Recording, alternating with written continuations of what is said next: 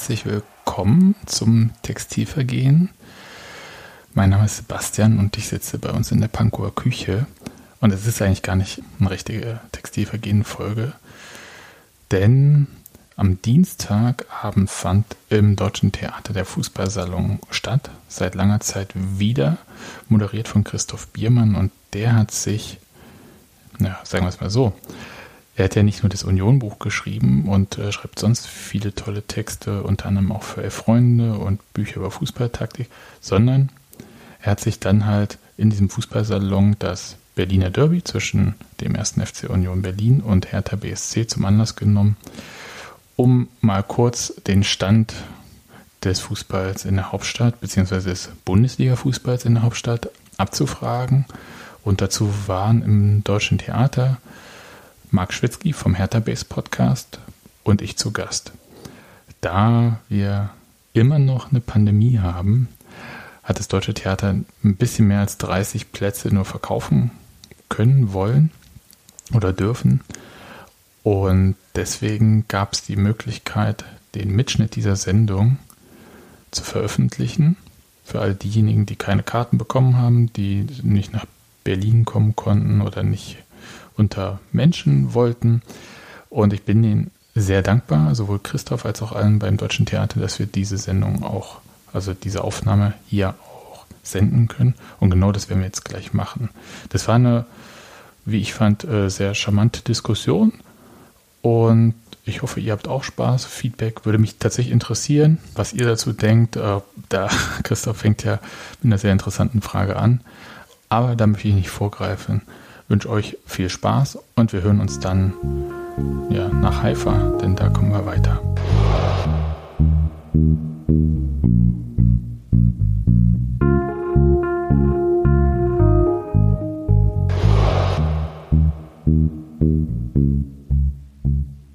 So, ich habe den Eindruck, alle haben Getränke, alle haben einen Platz gefunden und äh, dann fangen wir mal an. Ähm, ja, ähm, herzlich willkommen äh, zum Fußballsalon, zum ersten Fußballsalon seit gut 14 Monaten. Wahnsinn. 3. September 2020. Das letzte Mal haben wir uns gesehen in den Kammerspielen, damals mit, damals mit dem Philosophen Wolfram Eilenberger und Jan-Hendrik Grossecki, der inzwischen Leiter der Stabstelle Strategie und Kultur beim BVB geworden ist, was immer das uns äh, für die Zukunft der heutigen Gäste sagt. Ähm, was neu ist heute, ähm, das ist zum ersten Mal, dass wir ein Fußballsalon aufzeichnen als Podcast. Ähm, und zwar deshalb, weil ähm, die Nachfrage deutlich größer war als das Platzangebot, das ja heute etwas reduziert ist hier in der Bar des Deutschen Theaters. Ähm, und deshalb freue ich mich, ähm, dass wir das aufzeichnen und äh, dann ab morgen ähm, an einschlägigen Stellen zu finden ist bei Spotify, bei SoundCloud und ähm, sicherlich äh, oder wahrscheinlich auch über die Kanäle der Gäste. Also das wird man äh, leichthin finden. Und ähm, dadurch ist allerdings eine Sache anders. Äh, wir haben ja früher immer, oder ich habe früher immer Videos gezeigt ähm, habe mir dann aber überlegt, äh, Videos im Podcast ist schwierig und äh, mich dann heute dagegen entschieden, weshalb wir nur dieses schöne Standbild haben, äh, das die heutige Veranstaltung ankündigt. Also das äh, als Information vorneweg. Berliner Verhältnisse wollen wir heute diskutieren. Berliner Verhältnisse im Profifußball dieser Stadt, wo es zwei Bundesligisten gibt, die am äh, Samstag vor vier Tagen gegeneinander angetreten sind und äh, was da passiert ist und wie wir das zu verstehen haben und was wir überhaupt über ähm, Hertha BSC und den ersten FC Union zu sagen haben. Dazu habe ich zwei Gäste eingeladen, die sich äh, mit den beiden Clubs äh, seit vielen Jahren intensiv beschäftigen, als Anhänger, als Blogger, Podcaster, darüber werden wir noch reden. Zunächst mal in der blauen Ecke möchte ich sagen. Mark Schwitzky, er ist 26 Jahre alt, studiert Politik und Anglistik in äh, Greifswald, hat 2015 Hertha Base mitgegründet, ein Blog und Podcast über Hertha BSC. Herzlich willkommen.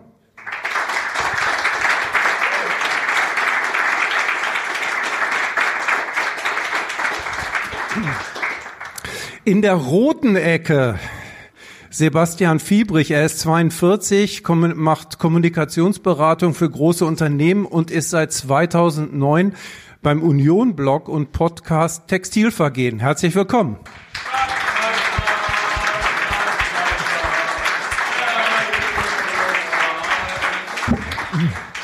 Äh, kurze Frage vielleicht vorneweg, wo hier irgendwie die Stadtmeister-Sprechchöre angestimmt worden sind. Wir müssen mal eine kurze demografische Erhebung machen. Wer ist denn hier für äh, Union? Mal kurz die Hände heben.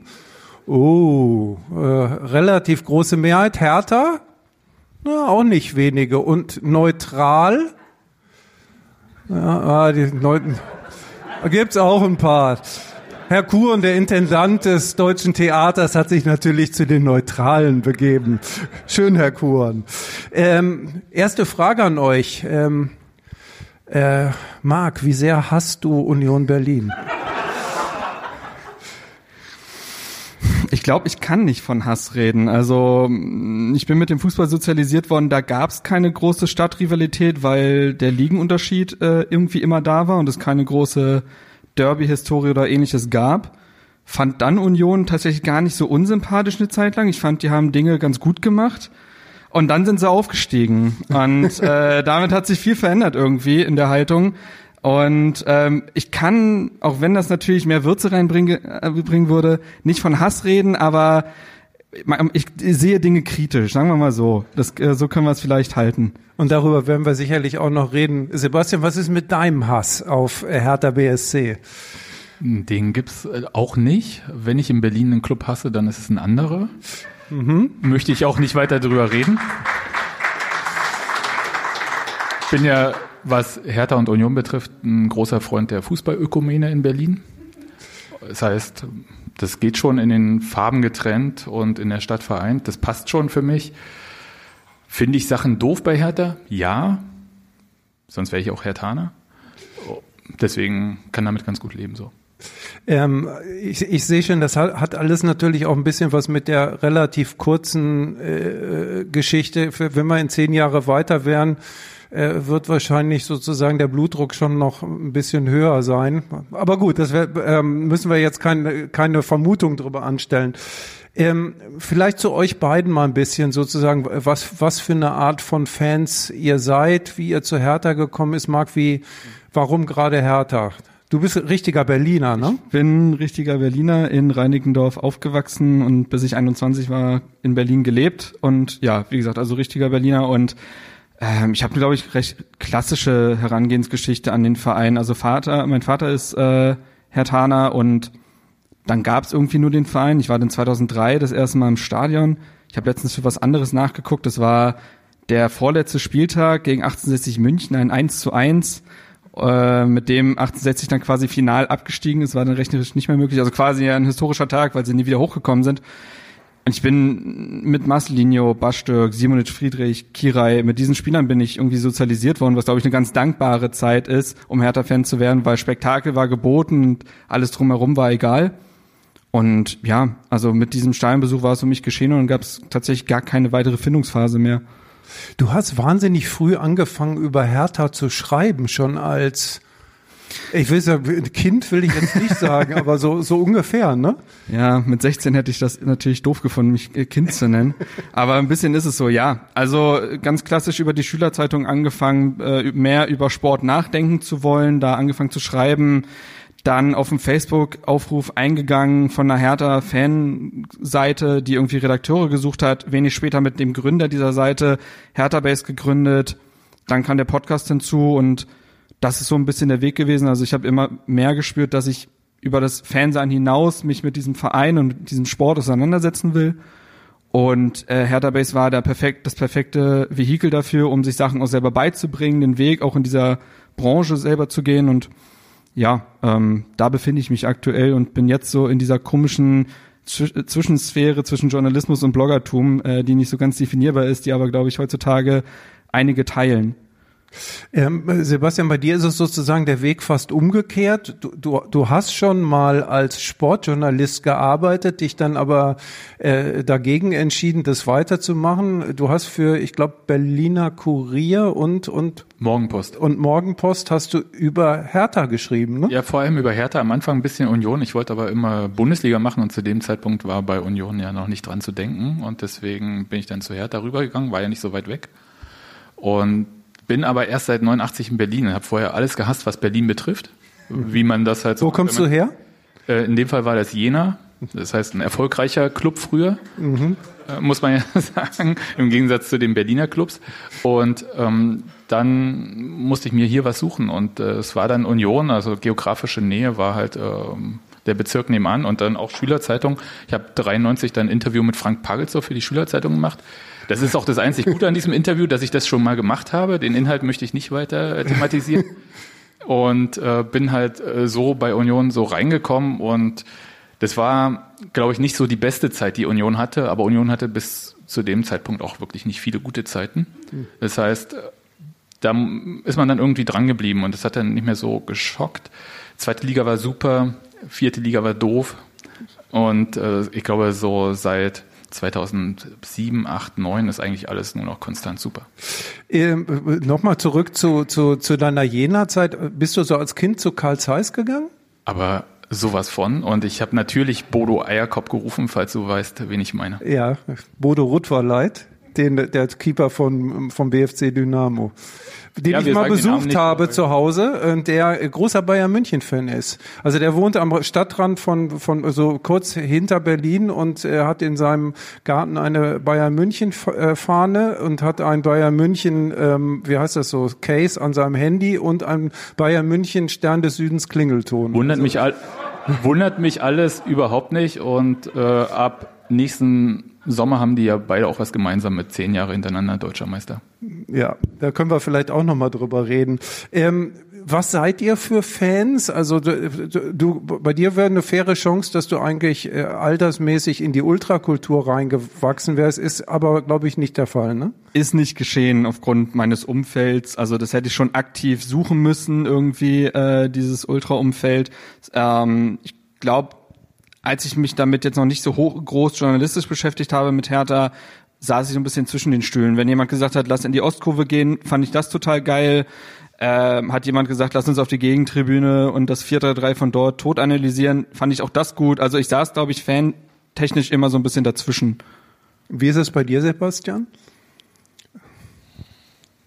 Jetzt musst du mir die Frage nochmal stellen. Also, also, was für eine Art, sozusagen, bist du so ein Waldseiten, ja, Fangesänge, Mitsinger, äh, ja. Mitanstimmer, äh, 34 also, Spiele die Saison sehen? das wechselt äh, total. Also je nach Lebenssituation. Ich war auch zwischendurch mal gar nicht, weil Kind geboren und dann geht man kurz nicht ins Stadion oder man wechselt sich halt äh, mit der Frau ab diese Woche darfst du, in zwei Wochen darf ich mal wieder und so. Mm, und dann mit Kind ins Stadion, damit alle mal können und dann halt Sektor 4, was Gästeblock, ne, äh, so quasi ist und dann so langsam wieder rüber wandern. Aber Waldseite nie, weil ich die Hintertorperspektive überhaupt nicht gut finde. Vom Prinzip bin eher so gegen gerade Mittellinie steher gewesen, bin aber wegen Kind dann so zur alten Anzeigetafel gewechselt, weil da so ein Geländer ist, wo die Kinder sich draufstellen können mhm. und auch was vom Spiel sehen. Und da bin ich irgendwie hängen geblieben. Zwischendurch hat das mit dem Fansein so ein bisschen abgenommen, solange es beruflich war, weil dann hat man so viel rationale Sachen im Kopf, ähm, Geschichten und man sieht dann das Spiel nur noch so, okay, was ist jetzt die Geschichte von diesem Spiel, was kann ich darüber schreiben? Und das hat ja mit Fansein nichts zu tun. Fansein heißt halt, ähm, sich völlig darauf einlassen, wie dieses Spiel läuft. Und da habe ich eine Weile gebraucht, also viele Monate, um mich darauf wieder einzulassen. Aber jetzt würde ich sagen, kritischer Fan trifft es vielleicht. Also ich liebe das total, aber ich kritisiere auch gerne. Da haben wir bestimmt noch Gelegenheit, darüber zu reden, was es da so zu kritisieren gibt. Ähm, wir haben ja ein Spiel, über das wir mal reden können. Sehr da, gerne. Welches? ja, das, äh, ich hatte ähm, ich hatte nicht gedacht, dass es so deutlich ausgehen würde. Und äh, ihr, ihr nickt beide. Ich glaube, äh, ihr beide auch nicht. Ähm, ich zitiere mal den Kicker in seiner unendlichen Fähigkeit zu äh, staubtrockener Lyrik. Der aufstrebende erste FC Union gewinnt das Hauptstadtderby klar und zeigt, was der, er dem etablierten Rivalen Hertha BSC voraus hat. Überschrift Sturm statt Stürmchen. Ähm, mh, du nix, Sebastian. Begeistert? Ja, das fand ich, das war für mich tatsächlich die beste Überschrift bei dieser ganzen Derby-Berichterstattung, weil es tatsächlich auch zutrifft. Ja. Weil es Wahnsinn ist, was Union dort mit Taiwo Avoni vor allem, aber halt auch mit Max Kruse meinetwegen dahinter oder Geraldo Becker äh, an der Wucht entfalten kann mittlerweile auf Erstliganiveau. Hättest du mich vor drei Jahren gefragt, quasi, also zum Beginn, oder zweieinhalb, äh, dieser Bundesliga-Geschichte von Union hätte ich gesagt, huh, dann, wir brauchen ein paar schnelle Leute, aber es stellt sich raus, also jetzt sind sie nicht nur schnell, sondern auch gut und tatsächlich in dem Fall ein bisschen überlegen, waren aber auch nicht alle, die bei Hertha spielen könnten, dabei. Hm. Ja, das stimmt. Äh, du, du konntest nicht ins Stadion gehen ähm, am, am Samstag. Ähm, warst du froh, dass du. also muss ich ein bisschen korrigieren. Ich hätte die Möglichkeit gehabt, da zu sein, habe mich aber tatsächlich aktiv dagegen entschieden, weil mir das aktuell mit so den Inzidenzen und äh, nur 2G und nicht 2G plus und so und ich kann nicht für die anderen garantieren, so ein bisschen nichts war, auch weil diese Woche so ein paar Termine anstanden und wenn ich das alles wegen Quarantäne hätte canceln müssen, wie unter anderem das hier heute, hätte ich mich schon sehr geärgert. Dementsprechend habe ich da mal Vorsicht walten lassen, aber ja, trotzdem war ich froh, beziehungsweise vielleicht nicht, weil ich glaube, viel mehr als die Stimmung im Auswärtsblock, der glaube ich ganz gut dabei war, bleibt von dem Spiel ja nicht als aus härter Sicht. Also vielleicht wäre das sogar die bessere Variante gewesen, was die Stimmung angeht. Hast du das als schon so richtigen Tiefpunkt empfunden, weil man kann ja jetzt sagen, bei Hertha haben so einige Leute gefehlt. Mhm. Sie haben sich ja auch irgendwie schon eifrig gewehrt. Ich glaube, das wird ihnen irgendwie niemand äh, absprechen. Also es war jetzt irgendwie trotz der Klarheit der sportlichen Verhältnisse nicht so ein abgeschenktes Spiel mhm. oder sowas. Mhm. Ähm, ja, auf der anderen Seite ähm, ich glaube, ich habe von diesen äh, Derbys im, im Profifußball wirklich fast alle gesehen und es war ja krass zum ersten Mal, dass Union nicht, äh, nicht das erste Mal gewonnen hat, aber das erste Mal, dass man sozusagen das fra komplett fraglos gewonnen hat, dieses hm. Spiel. In der ersten Liga oder überhaupt? Überhaupt. Also ich fand diese zwei, doch, doch, doch. Das zweite Spiel im Olympiastadion war, war schon in seiner Dominanz, außer dass, dass die, dass die Hertaner eben einen Ronny hatten, waren schon sehr überlegen von Gut, also ich sehe es jetzt anders, ähm, ja, aber aber anyway, also ja, ja. es war trotzdem jetzt irgendwie in, in der Bundesliga hat man eine Situation, dass das Hertha als sozusagen eigentlich Platzhirsch der Stadt äh, deutlich unter. Also in der Deutlichkeit über 90 Minuten war es ein Novum. Ähm, ja, was ist Tiefpunkt? Es ist, ich glaube, es hat, äh, also es war eine Standortbestimmung sowohl für Hertha ganz allein für sich genommen in der Bundesliga als auch natürlich in der Stadt. Ähm, dass man, das kann man so festhalten, Her Hertha wurde sportlich von Union überholt für den Moment, das ist so.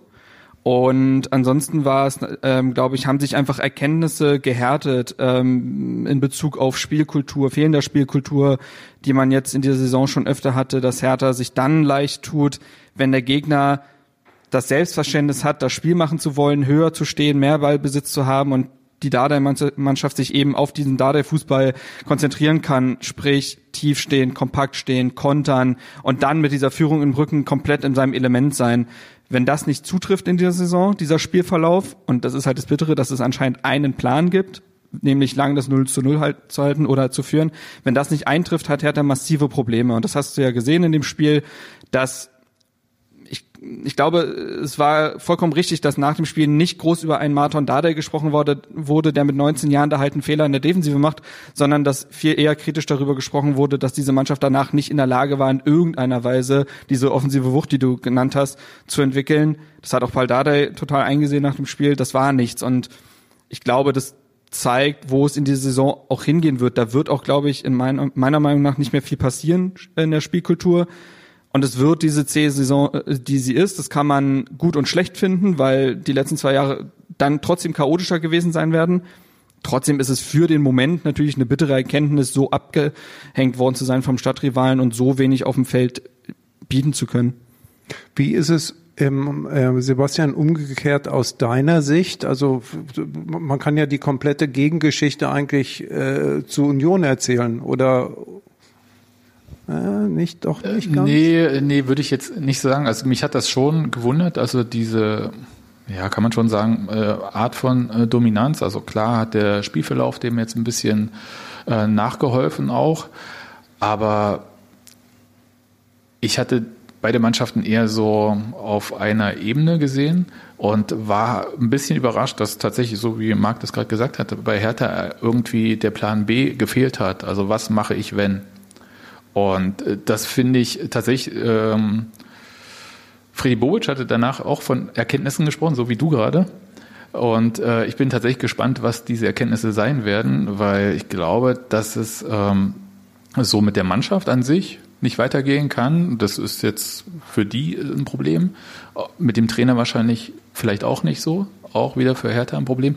Für Union war es halt so, dass man gesehen hat, dass viele Sachen funktionieren, obwohl man in einem Status ist, der eigentlich, könnte man sagen, für diese Mannschaft viel zu früh kommt mit drei Wettbewerben, äh, ständigen englischen Wochen, mit Ausfällen, die teilweise wirklich auch wehtun wenn Max Kruse irgendwie mehrere Wochen nicht spielt, ist das eigentlich ein Problem. Und äh, die Mannschaft bekommt das kompensiert, weil sie halt äh, eine Art von Organisation hat, die mich wirklich erstaunen lässt. Also sie hat einfach, würde ich mal sagen, einen der besten Trainer dieser Bundesliga.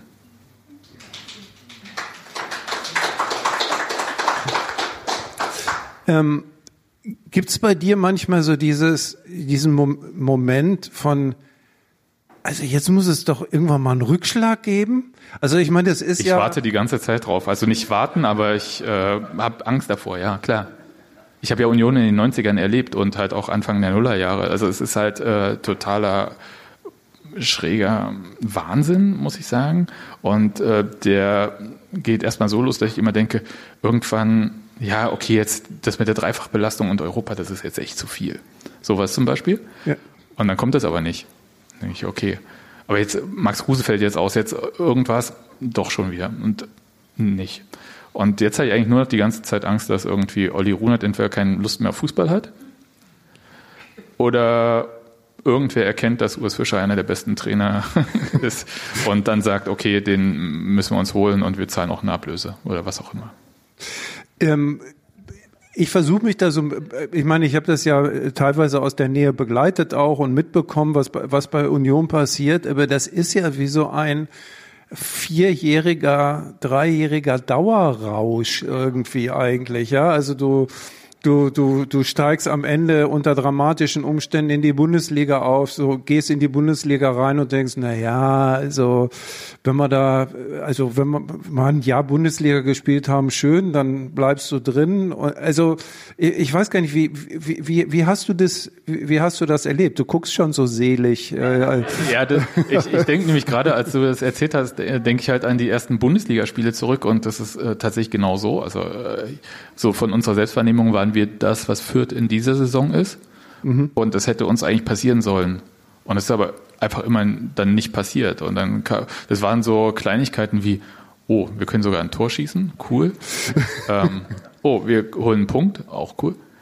Wir gewinnen gerade gegen einen Champions League Club, crazy. So. Und das war so wirklich Dauerrausch, trifft das, glaube ich, ganz gut wechselt aber langsam. Also einerseits hat uns Corona da ganz gut auf den Boden geworfen, so als Fans, weil Fußball im Fernsehen einfach nicht dasselbe ist und auch nicht dieselben Emotionen hervorruft, als wenn ich im Stadion stehen würde. Aber jetzt ist es halt auch so, dass ich denke, oh, Europa ist schon ganz schön geil. Da würde ich schon gern öfter, es ist nicht mehr dieses Urlaubsding, sondern ich denke halt so, will ich mehr von, gib mir mehr, gib mir mehr, los. Okay, also ist so ein bisschen so eine äh, äh Junkie-Veranstaltung geworden. Ist ganz schlimm und ähm, trifft aber für die Bundesliga gar nicht mehr so zu. Äh, das, da hat sich wirklich sowas getan, dass ich denke halt so, okay, wir sind irgendwie ein Teil von diesem Laden und die Bundesliga ist einfach auch nicht so gut, wie sie tut. Das klingt total arrogant, aber ich hoffe, ihr versteht, was ich meine. Du willst ja eigentlich eher so, wenn wir da schon mithalten können, dann kann es ja nicht so dolle sein, oder? Ja, fast. Ja, fast tatsächlich. Also ähm, man merkt das jetzt so ein bisschen mit Bielefeld auch und dann denke ich halt so, hm, irgendwas ist an dieser Bundesliga komisch. Ich kann es auch noch nicht genau sagen, aber Europa ist viel besser. Okay. ähm, Marc, ich war, ähm, ich war bei zwei von, von den drei ähm, äh, Union Europapokalspielen, Conference League Spielen. Und ich bin zum Stadion gegangen und habe gedacht, wenn ich Herr Tana wäre, ich weiß gar nicht, wie sehr ich kotzen würde. Man kommt, man steigt da an der S-Bahn aus, läuft auf dieses Stadion zu, das rot beleuchtet ist, kommt in dieses Stadion rein, das äh, äh, rot mit roter Auslegeware äh, ausgekleidet ist. Dann stehen auf der äh, Mittellinie ähm, stehen die äh, Union Ultras und und äh, feiern da. Ähm, äh, äh, trifft das deine Befindlichkeit auch? Ist nur so semi-geil, ja, das stimmt. Also, nee, es ist, ist, es ist zum einen, weil es Union ist, natürlich irgendwie unschön und zum anderen auch das nochmal zeigt, was Hertha eigentlich ja mal haben könnte oder gehabt hat. Also das, das ist immer Union, ich glaube, jemand hat das im Tagesspiegel geschrieben, Union ist irgendwie immer so der Spiegel, vor den sich Hertha irgendwie so ein bisschen stellen muss jetzt und das, was man da im Spiegel sieht, ist aktuell schon eine einigermaßen hässliche Fratze. Also ähm, du sprachst gerade davon, dass das so ein bisschen süchtig macht. Also als Hertha-Fan hat man aktuell schon so einen Endorphinentzug seit ein paar Jahren. Man wird allerhöchstens auf Null gebracht durch einen Klassenerhalt oder ja, man gewinnt halt mal überraschend gegen Gladbach, okay. Aber Euphorie, boah, das ist schon, das ist wirklich, also es ist wirklich lange her. Ich würde fast sagen, dass das ja, das waren vielleicht äh, äh, Saisons in der ersten Dardai-Amtszeit und davor waren es die beiden Aufstiegssaisons, weil man da mal äh, an, in Serie gewonnen hat und sich so ein bisschen wie der FC Bayern der zweiten Liga fühlen konnte. Das war dann tatsächlich auch mal ganz geil. Also ich glaube, kein Hertha-Fan berichtet schlecht über die zweite Liga tatsächlich, weil das tatsächlich Spaß gemacht hat, sowohl unter Bubble als auch unter Luke, hey, egal wie es geendet ist. Und klar, das, Das ist jetzt aber keine Empfehlung, mal abzusteigen, ne? Nee, ich habe ich hab Hertha nicht. in Aalen gesehen und es war nicht schön. Ja, ähm, wenn, dann holt er euch Michael Preetz ran, der weiß, wie, wie Wiederaufstieg geht, aber immerhin, aber nein, ähm, dass, dass Union jetzt äh, sowohl das Union als europäisch spielt, als auch im eigentlich eigenen Wohnzimmer, obwohl man ja auch umziehen will, äh, das, das ist nicht geil, nein. Ähm, lass uns noch mal über einen anderen Aspekt ähm, äh, äh, sprechen, äh, nämlich die Atmosphäre bei dem Spiel, beziehungsweise auch, dass du gerade gesagt hast, Marc, dass du ähm, äh, quasi bewusst auch nicht zu dem Spiel gegangen bist. Du hast getwittert, ähm, es ist eine atemberaubende Gehirnakrobatik, nach diesen zwei Jahren Pandemie immer noch auf die Eigenverantwortung der Menschen zu setzen. Manche würden es auch, äh, würden es auch als Wahnsinn betiteln. Dieses Spiel war jetzt, wir haben über die, wir haben, wir haben ja alle die Zahlen parat. Das war das erste Spiel seit März 2020 in Berlin, das vor ausverkauftem Haus stattgefunden hat. Ähm, äh, Sebastian, wie hat sich's für dich angefühlt? Also jetzt mal von dem ganzen Fußballerischen und so weiter, ähm, das mal beiseite gelassen. Da muss ich erst mal sagen, dass ich ja auch nicht hingegangen bin. Du bist auch nicht hingegangen. Nee. Ähm, sondern ich habe eine Dauerkarte und äh, mein großes Kind wollte unbedingt. Dann habe ich gesagt, geh du, dann muss ich mich jetzt nicht entscheiden, ob ich das jetzt gut finde oder nicht. Und äh, mein großes Kind war da beim Derby und ich habe mir das auch nicht im Fernsehen angeguckt. Ich habe gesagt, mm, nee, das war mir äh, war ein komisches Gefühl. Habe gesagt, muss ich jetzt nicht haben, tatsächlich. Aber mein Kind sagt, es war Spitze. Aber es ist 18 und nicht 42.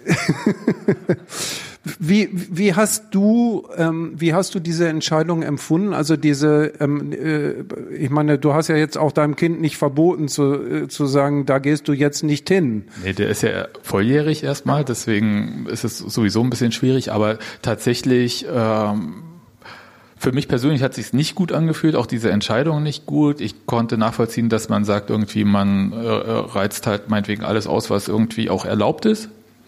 Das würde wahrscheinlich jede Person in einem gewissen Maße machen. Und bestimmte Sachen hat man ja auch ausdiskutiert. Also dieses 2G Plus, ob man das jetzt irgendwie machen kann. Und da waren so ein paar, ich sag mal, auch organisatorische Schwierigkeiten wie, naja, die Hertha-Fans laufen so halb an dem Testzentrum von der alten Fürsterei vorbei. ist vielleicht nicht cool, wenn sie alle vorher testen lassen sollen. Das waren ja so äh, Diskussionen, die man hatte und deswegen hat man sich ja zu diesem halbgaren Aufruf dann durchgerungen irgendwie, äh, der, das wurde ja auch alles genehmigt. Ja, das äh, ist jetzt nicht so, dass da irgendwie eine Ausnahme für Union gemacht wurde, sondern die haben das ja irgendwie so genehmigt. Fand ich das gut? Naja, ich fand halt so, das muss dann jeder für, für sich entscheiden, ob man dann dorthin geht oder nicht.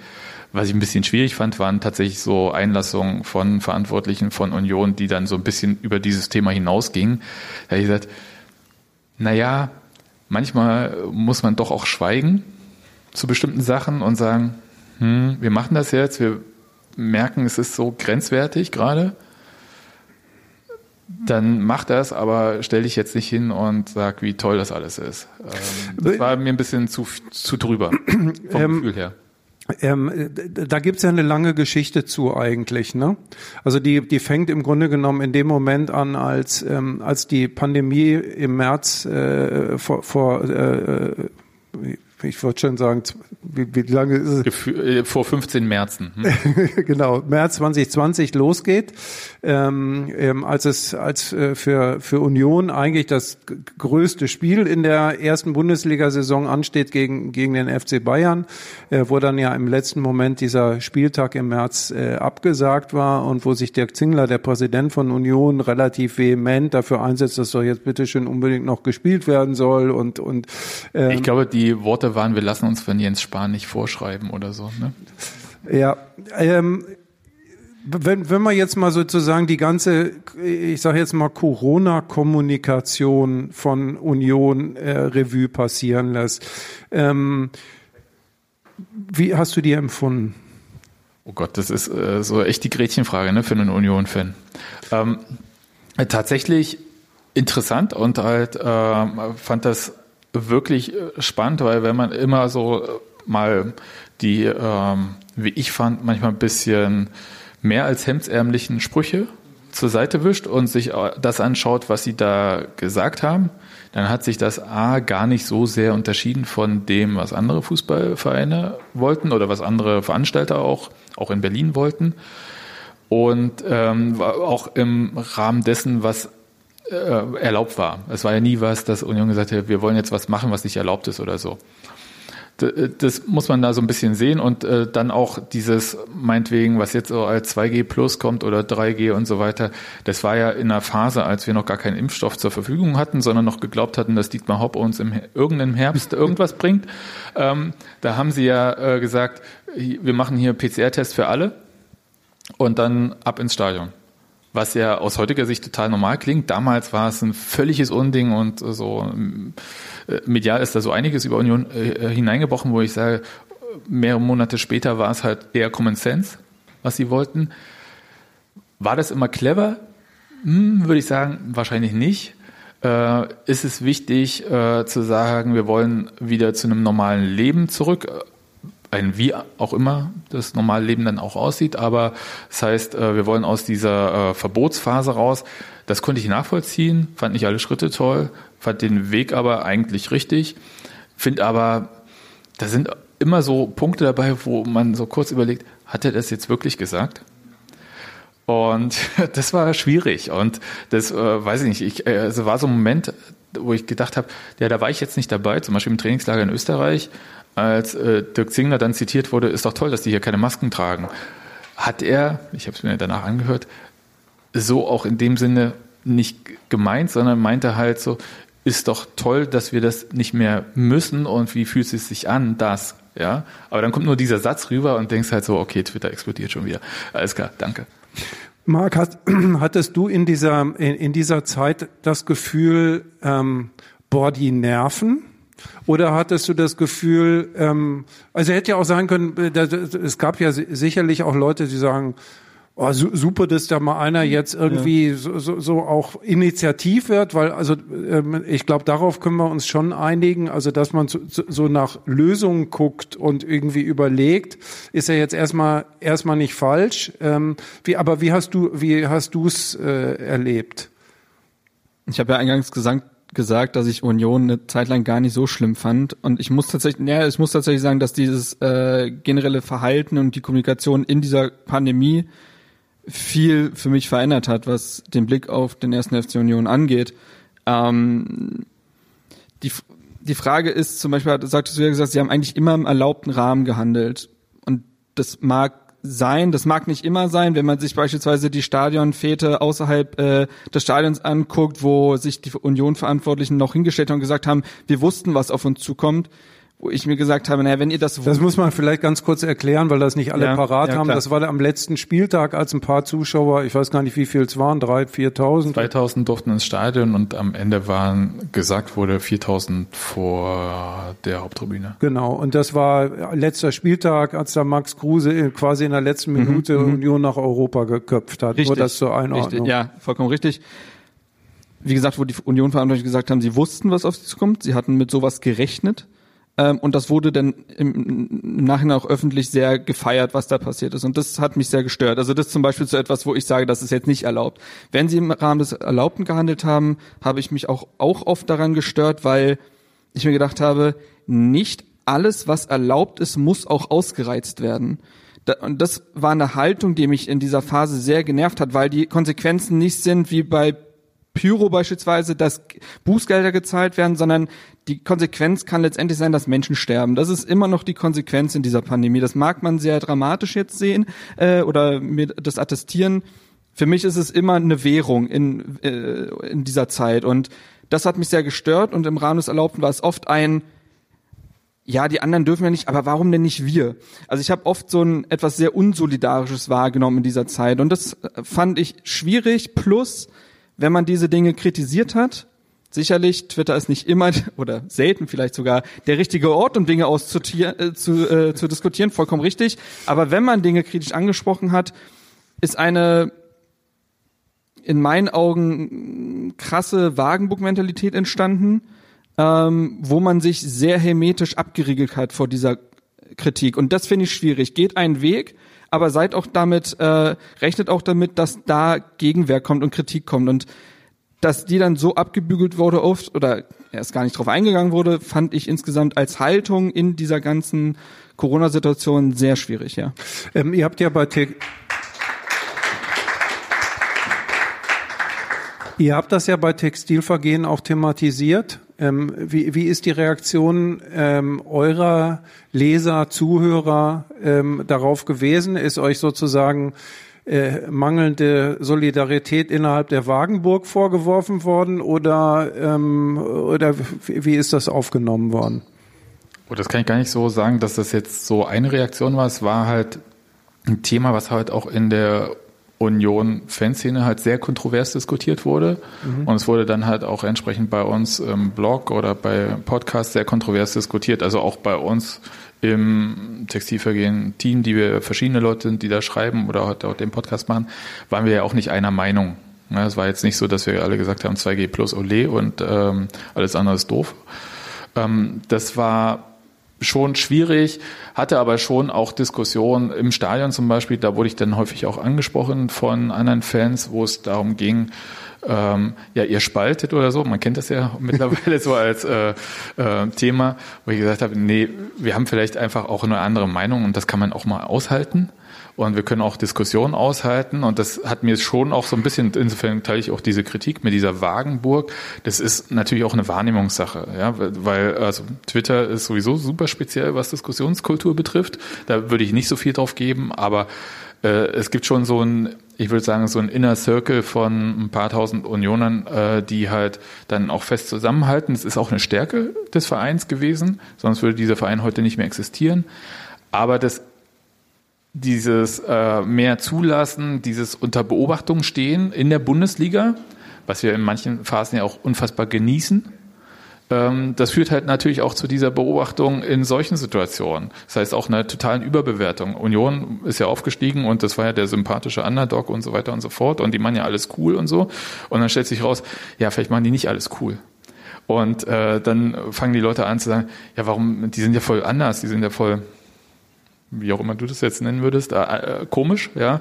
Ähm, und Du wolltest das K-Wort vermeiden, ne? ja. und ähm, das würde ich sagen, hält man als Union-Fan dann schon auch aus, normalerweise, weil man es ja auch gewohnt, also wir sind ja nicht irgendwie Rasenballsport Leipzig oder TSG Hoffenheim, dass wir von allen geliebt werden wollen, weil wir irgendwie komisch sind, sondern wir sind einfach wir und was die anderen machen, ist uns dann egal. Und das sieht dann auch manchmal wie Wagenburg aus oder man wird halt, äh, man äh, kanzelt andere so ab. Das finde ich auch manchmal schwierig. Aber insgesamt ist das ja erstmal eine Diskussion, die stattfindet. Und die findet auch bei Union intern statt. Und die findet ja auch statt zum Beispiel beim Spiel gegen Hertha.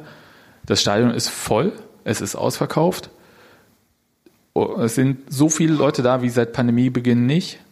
Und die Ultras gehen trotzdem nicht als Gruppe hin. Das müssen wir halt auch aushalten irgendwie. Obwohl sie vorher, als weniger Leute rein durften, quasi mehr Beschränkungen waren, drin waren. Halten wir aus. Wir halten auch aus, dass die bei Europapokalspielen dabei sind, wo die gleichen Beschränkungen gelten wie bei Bundesligaspielen. Das muss man irgendwie auch aushalten, dass Leute eine andere Haltung haben. Das finde ich gar nicht so schlimm. Ähm, dass andere Leute denken, Union sei irgendwie der sympathische Underdog und der rettet jetzt den deutschen Fußball, da muss ich sagen, ja, geht träumen. Das ist nicht der Fall. Ähm, das ist ein ganz gutes Stichwort, das mit, ähm, ähm, dass du gesagt hast, da jetzt darauf hingewiesen hast, die Ultras von Union waren nicht dabei, die von Hertha auch nicht. Oder wie es immer so schön heißt, vielleicht waren Einzelne als Menschen da, aber das berühmte nicht als Gruppe, ähm, also nicht als im kollektiven Auftreten. Ähm, also ihr seid beide keine Ultras, aber ich denke, ihr, ihr habt, ihr habt Verbindungen, ihr kennt Leute, die in den Gruppen dabei sind und steht in Austausch damit.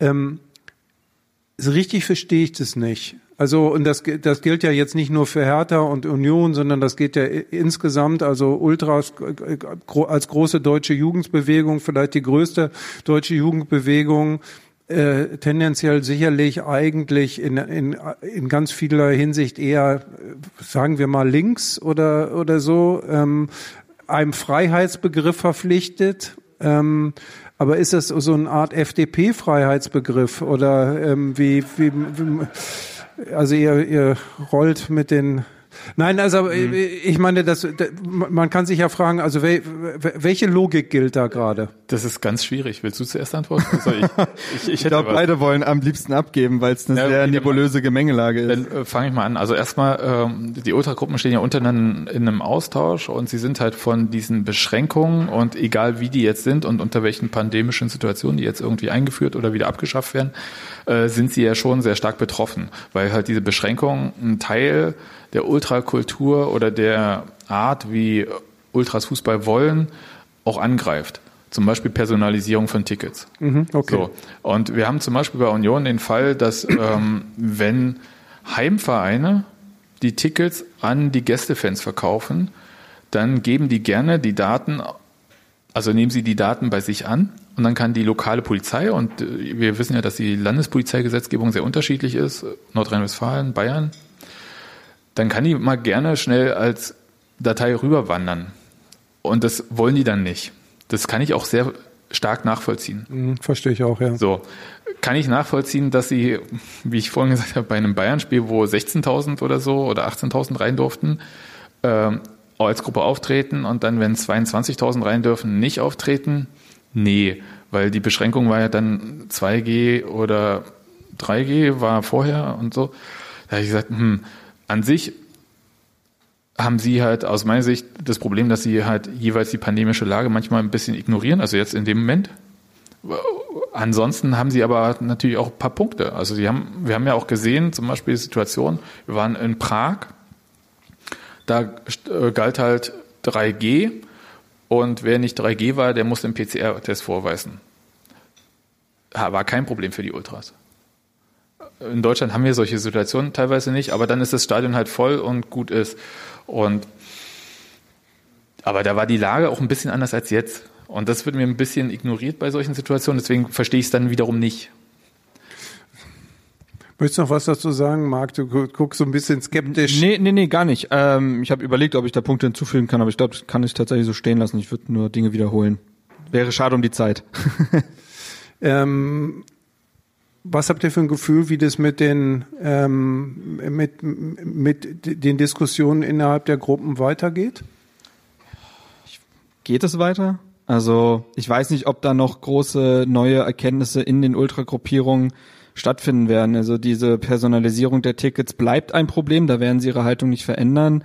Und zum anderen würden sie ja, glaube ich, am liebsten 3G, damit niemand ausgeschlossen wird, weil notfalls machst du halt einen Test, wenn du nicht geimpft bist, ist ja, steht ja jedem frei, wie war mein Freiheitsbegriff, und wollen dann aber am liebsten trotzdem eng an eng stehen. Und beides bekommt man aktuell nicht in den Stadien. Und äh, dementsprechend kann ich, glaube ich schon, dass die Positionen da verhärtet bleiben werden. Was ich sagen würde, was ein Riesenproblem ist, äh, für die Vereine an sich wird sein halt, dass wenn die Ultras nicht als Gruppen auftreten in den Stadien, bestimmte Diskussionen in den Vereinen nicht stattfinden. Also diese Katar-Diskussion bei Bayern ist zum Beispiel so ein Punkt, wo man sagen könnte, könnte man ein bisschen mal drüber reden. Ähm, Gibt es auch andere Clubs, ähm, und da fehlt so ein bisschen so ein Korrektiv, auch eine Auseinandersetzung, so eine Art demokratische Auseinandersetzung, die normalerweise im Stadion stattfindet. Und wenn die als Gruppe nicht auftreten, keine Banner hochhalten, quasi ihre Kurznachrichten für Journalisten, ähm, dann fehlt da was. Da fehlt ich fand übrigens auch, Ich fand übrigens auch am, ähm, äh, am Samstag im Stadion, ähm, dass an der Atmosphäre was gefehlt hat durch ihre Abwesenheit. Also wenn ich das mit dem Spiel vergleiche, vorher gegen Bayern zum Beispiel, das war viel ähm, schwungvoll. Also ich meine, klar, von Seiten der Unioner sicherlich allerbeste Laune und, und so weiter, aber das habe ich schon an der alten Försterei äh, intensiver erlebt und zwar ungefähr 20 Mal, also würde ich sagen. Ja, fehlt dann halt auch mal ein Taktgeber, muss man jetzt mal so sagen, so ein Metronom der Fanszene. Das sind die Leute mit der Trommel, das ist einfach so.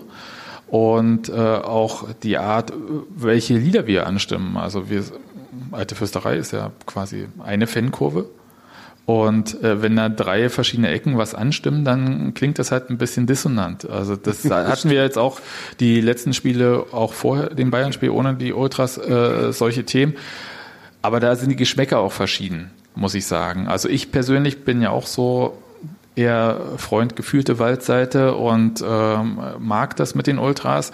Gibt aber Leute, die sagen halt, ja, spielbezogener Support und wenn dann dieser War so richtig losgeht, ist super und nicht irgendwie 65. Minute, die Mannschaft äh, ist in Rückstand und stemmt sich eigentlich dagegen und dann kommt so ein einschläferndes Gegenstadionverbot da, da sind die Geschmäcker unterschiedlich, muss ich sagen. Ja, ähm, aber was ich schon vermisse, ist halt, dass sie als äh, Gruppe auftreten, weil ich sie für wahnsinnig wichtig in der Fankultur halte.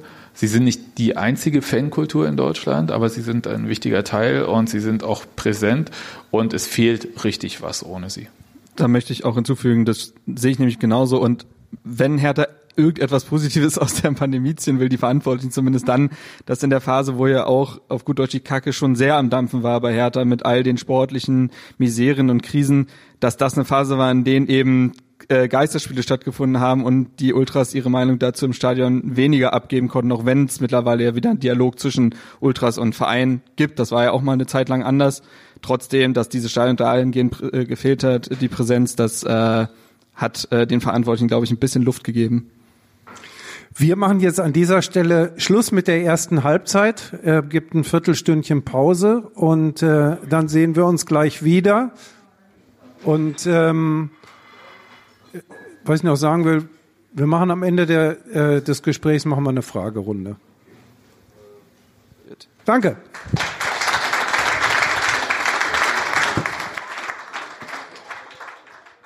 So, ich glaube, wir machen mal langsam weiter. Bitte nehmen Sie wieder Ihre Plätze ein. Wo ist der Marc? Da Kütter.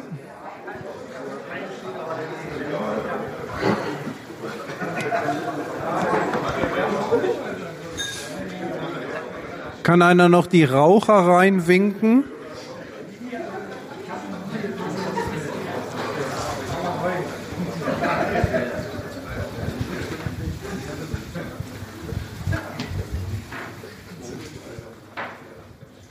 Niemand muss rennen.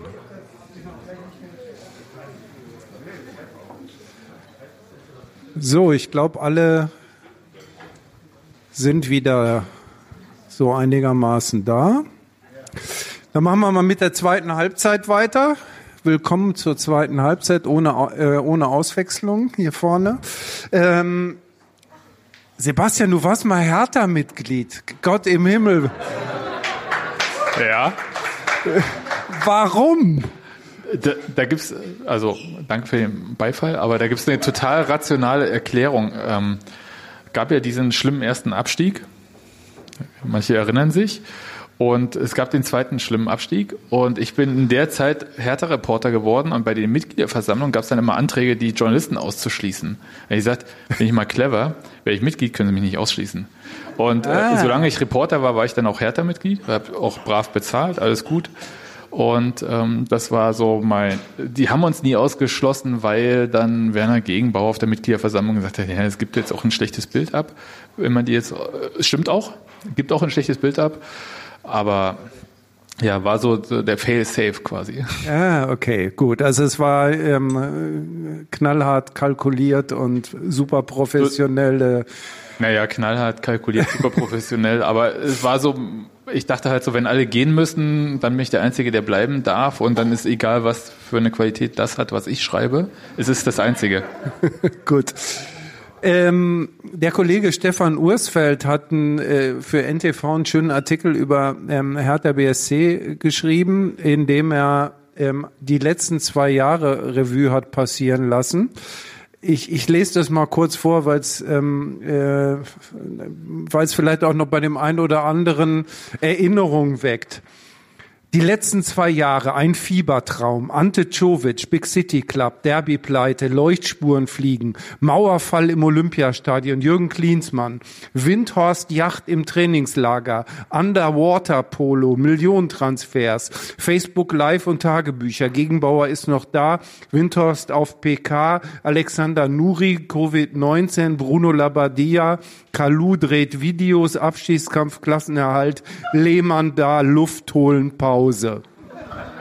Carsten Schmidt, Fahnenmeer, Ordnungsamt, Sichtachsen und Hertha-Kneipen, baut in Tegel Derby-Sieg und Abstiegskampf, Bruno weg, Paul zurück, Preetz weg. Friedrich Boss, Männerfußball, Abstiegskampf, Lehmann weg, Kunja fällt und Luke Bakio pennt. Bobic kommt, Abstiegskampf, Teamquarantäne, Bremen runter und Selke da. Luft holen, Pause. Der Prinz ist back, zahlt Windhorst jetzt, ohne Windhorst schon längst pleite. Nur 22 Prozent am Deadline Day, Bayern klatsche. Paul will gehen, Bobic bremst, schon wieder Abstiegslieder. Fans jetzt weg, Schmidt ist raus, Windhorst pleite, Sieg in Frankfurt. Paul kommt klar, neuer Stoff für die Unterhaltungsmaschine Bundesliga. Marc, was von all dem war am schlimmsten?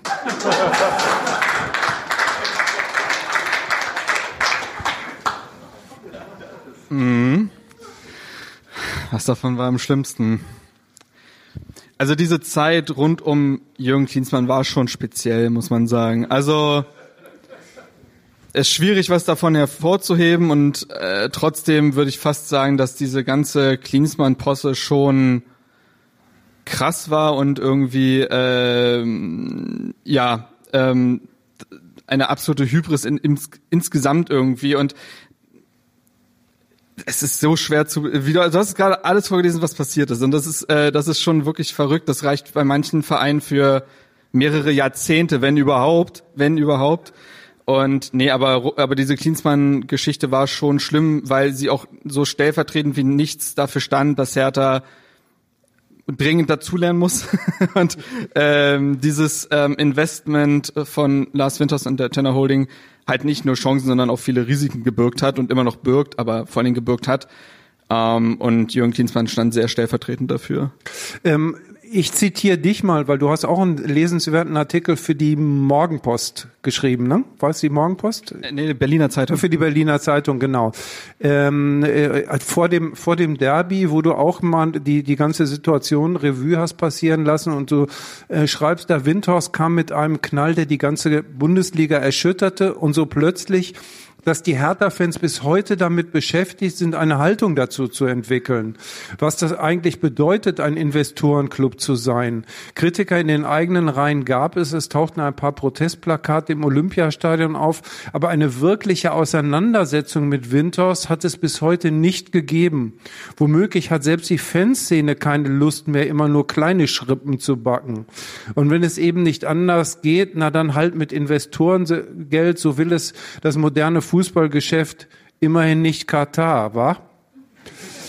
Ähm, die, diese, diese, diese Geschichte, also wenn wir vielleicht noch mal ein bisschen die, die, das Band zurückspulen lassen, als das auf einmal auftauchte, als Winters auftauchte und diese Fantastilliarden, also inzwischen sind es 374 Millionen Euro, die der Mann in den äh, Club investiert hat oder seine Holding in den Club investiert hat.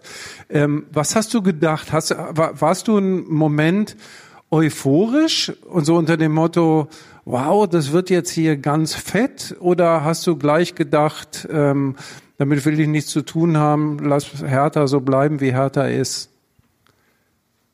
Ich glaube, ich habe ganz bewusst geschrieben, dass das sehr lange gedauert hat oder immer noch andauert, so eine Haltung zu entwickeln. Es war eine Schockstarre tatsächlich, weil man tatsächlich für sich alles erstmal ordnen musste. Diese, diese Summen, die wie völlige Fantasiegedanken äh, irgendwie wirkten, ein äh, Lars Winters, zu dem man als Person irgendwie auch erstmal eine Haltung entwickeln musste, denn es ist ja auch immer wichtig, von wem kommt das Geld, ähm, gleichzeitig zu schauen. Das weiß man eigentlich bis heute nicht, ne? Ja, es gibt solche und solche Zeiten auf jeden Fall, aber äh, und natürlich, welche Verantwortlichen bei Hertha bekommen dieses Geld in die Hände und sind sie äh, dafür gewappnet und sind äh, äh, sind sie dem gewachsen und das waren also ich hatte ganz ganz viele Fragen im Kopf und habe immer gesagt ich würde lügen, wenn ich wüsste, wo sich das hinentwickeln soll. Ähm, und das ist ja irgendwo immer noch der Fall, auch wenn wir jetzt zwei Jahre später schon schlauer sind. Und äh, Bobic letztens sagte, das Geld ist sowieso quasi weg, was ja auch nochmal viel über das Investment aussagt. Was aber natürlich, damals war Corona ja auch noch gar kein Thema. Das war im Juni 2019, als Windhaus eingestiegen ist. Corona kam erst und hat auch natürlich für dieses Investment sehr viel verändert, was eigentlich eine Aufschubshilfe in die Wunderregion dieses Fußballs äh, sein sollte und letztendlich ja dafür da war, diesen Verein auf Null zu halten, damit man über Hertha nicht spricht wie heute über Werder Bremen oder den FC Schalke 04. Das kann man auch positiv sehen, logischerweise. Auf Null gehalten zu werden in der Corona-Pandemie ist nicht verkehrt. Trotzdem ist natürlich quasi nichts davon eingetreten, äh, was man sich davon versprochen hat. Im Gegenteil, man steht ja jetzt wieder mit Paul Dardai äh, da und ähm, krebst sich so ein bisschen durch die Liga. Also das ist auch das Pardada zurückkam, war ja ein Eingeständnis dafür, dass in den letzten zwei Jahren nahezu alles schiefgelaufen ist. Wie, wie hast du das, ähm, äh, Sebastian, wie hast du das erlebt? Als, oder was hast du gedacht, als das losging? Also der, ähm, was weiß ich, Windhorst. der Windhorst, genau. Na, vorher war ja schon KKA da. Mhm. Also Windhorst ist ja nicht einfach so reingekommen und müsste lügen, wenn ich sagen würde, Union wäre nicht seit 25 Jahren selbst ein Investorenclub. Darauf, darauf wollte ich nämlich ja, also deswegen äh, schön ich mal ganz schön ruhig, irgendwie da jetzt irgendwie den moralischen Finger zu heben, äh, auch wenn das Geschäftsmodell ein bisschen anders ist äh, und keine Anteile des Clubs verkauft wurden, sondern in den 90ern hat man ja noch äh, Rechte mitverkauft immer, ähm, was auch Was ist das für? Ich habe jetzt auch das, das ich glaube zu lüften. Nein, das ist. Ich glaube, es ist eine, eine, eine Vorstellung vorbei und. Okay, gut. Okay. Wir lassen uns nichts anmerken. Wir lassen uns nichts an. Nein, also Union hat ja selber einen Investor mit Michael Kölmel zum Beispiel, der bis heute ähm, da Geld investiert hat und halt wahrscheinlich auch gutes Geld verdient und immer weiter auch in andere Bereiche investiert. Insofern möchte ich das gar nicht moralisch irgendwie weiter bewerten. Was ein bisschen schwierig ist, und da würde ich Marc auch recht geben, ist halt äh, die Frage, ähm, wer investiert und mit welchem Ziel. Das Ziel ist da nicht so klar. Ich war mal beim Doppelpass und da saß mir Jens Lehmann gegenüber und der hat mir versucht zu erklären, dass es daran liegt, dass Lars Windhorst so gerne Geschäfte im Stadion macht, wo ich gedacht habe, naja gut, kann er auch machen, ohne dass ein Fußballspiel da ist. Olympiastadion ist ja nicht jeden Tag voll besetzt äh, soll reingehen. Also was, was äh, das habe ich nicht verstanden und ich glaube, das war auch totaler Quatsch und Jens Lehmann war ja kurze Zeit später auch nicht mehr dabei.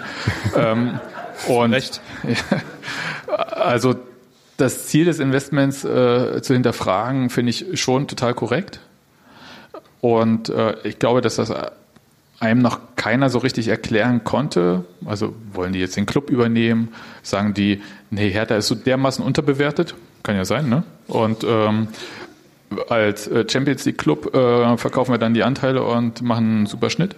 kann ja sein. Also äh, das waren so Fragen, aber es hat mich ja persönlich erstmal nicht so weiter äh, betroffen, weil war ja nicht mein Verein und ähm, muss auch ehrlich sagen, äh, da schwimmen auch Hertha und Union überhaupt nicht in der gleichen Liga, weil wenn ich das Investment von Michael Kömme, ich glaube, das waren insgesamt vielleicht 20 Millionen oder so, Euro vielleicht, vielleicht auch Mark, ich weiß es nicht mehr genau.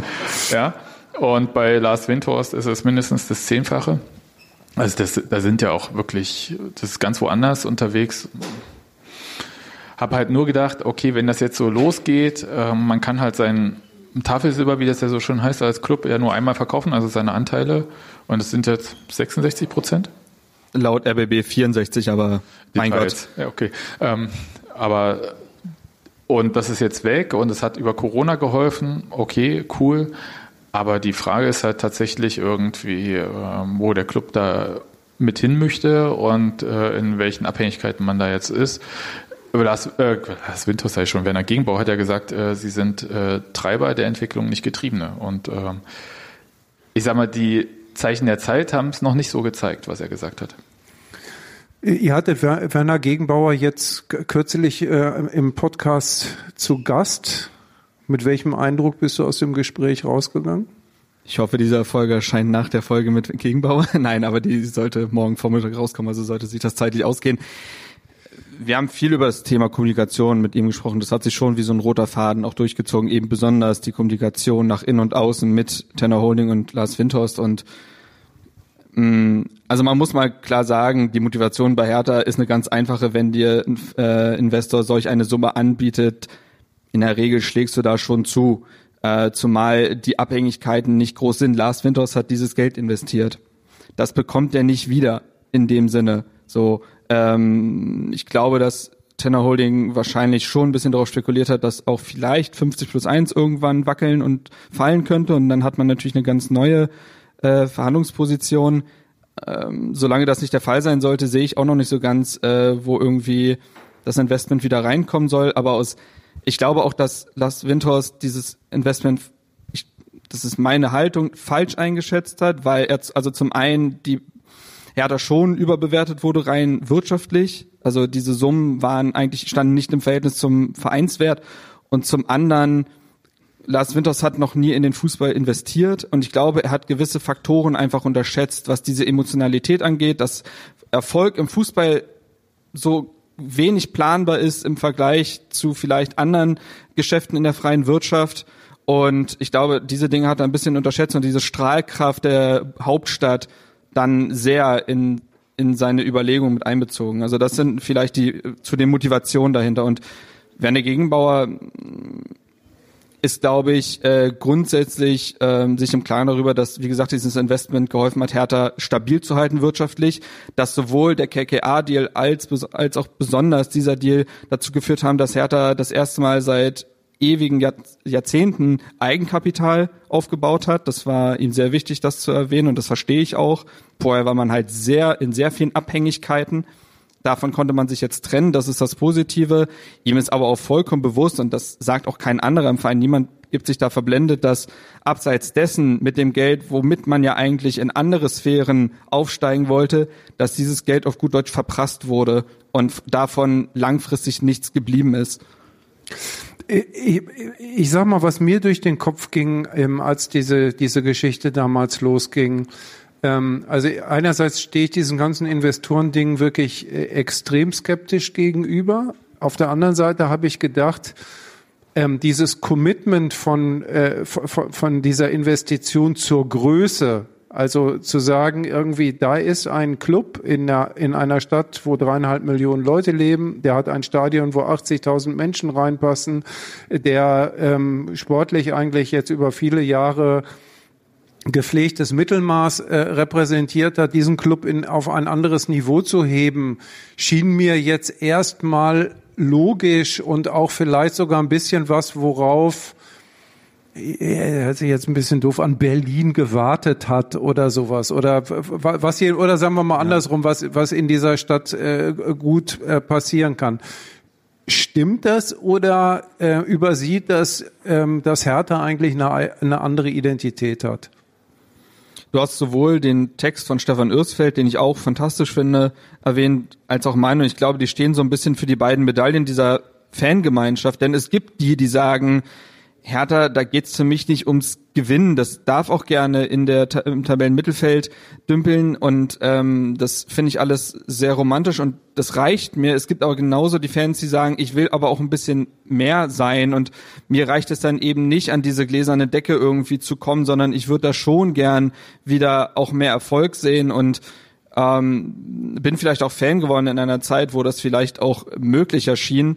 Ähm, die Dieter Höhnes Jahre ähm, die letztendlich ja auch auf, auf Schulden aufgebaut wurden, aber wo man das erste Mal das äh, oder das erste Mal seit langem das Gefühl hatte, na, vielleicht kann man ja in diese Top 6 dauerhaft stoßen. Und wie gesagt, ich glaube, heutzutage machen sich ähm, wenige nur noch die Illusion, dass rein durch gute Arbeit man es schafft, dauerhaft in diese Top 6 zu stoßen. Es gibt vielleicht diese Fälle, aber in der Regel ist es schon so, dass das mit externen Geldgebern gemacht werden muss, anders wirst du dann nicht mehr reinstoßen.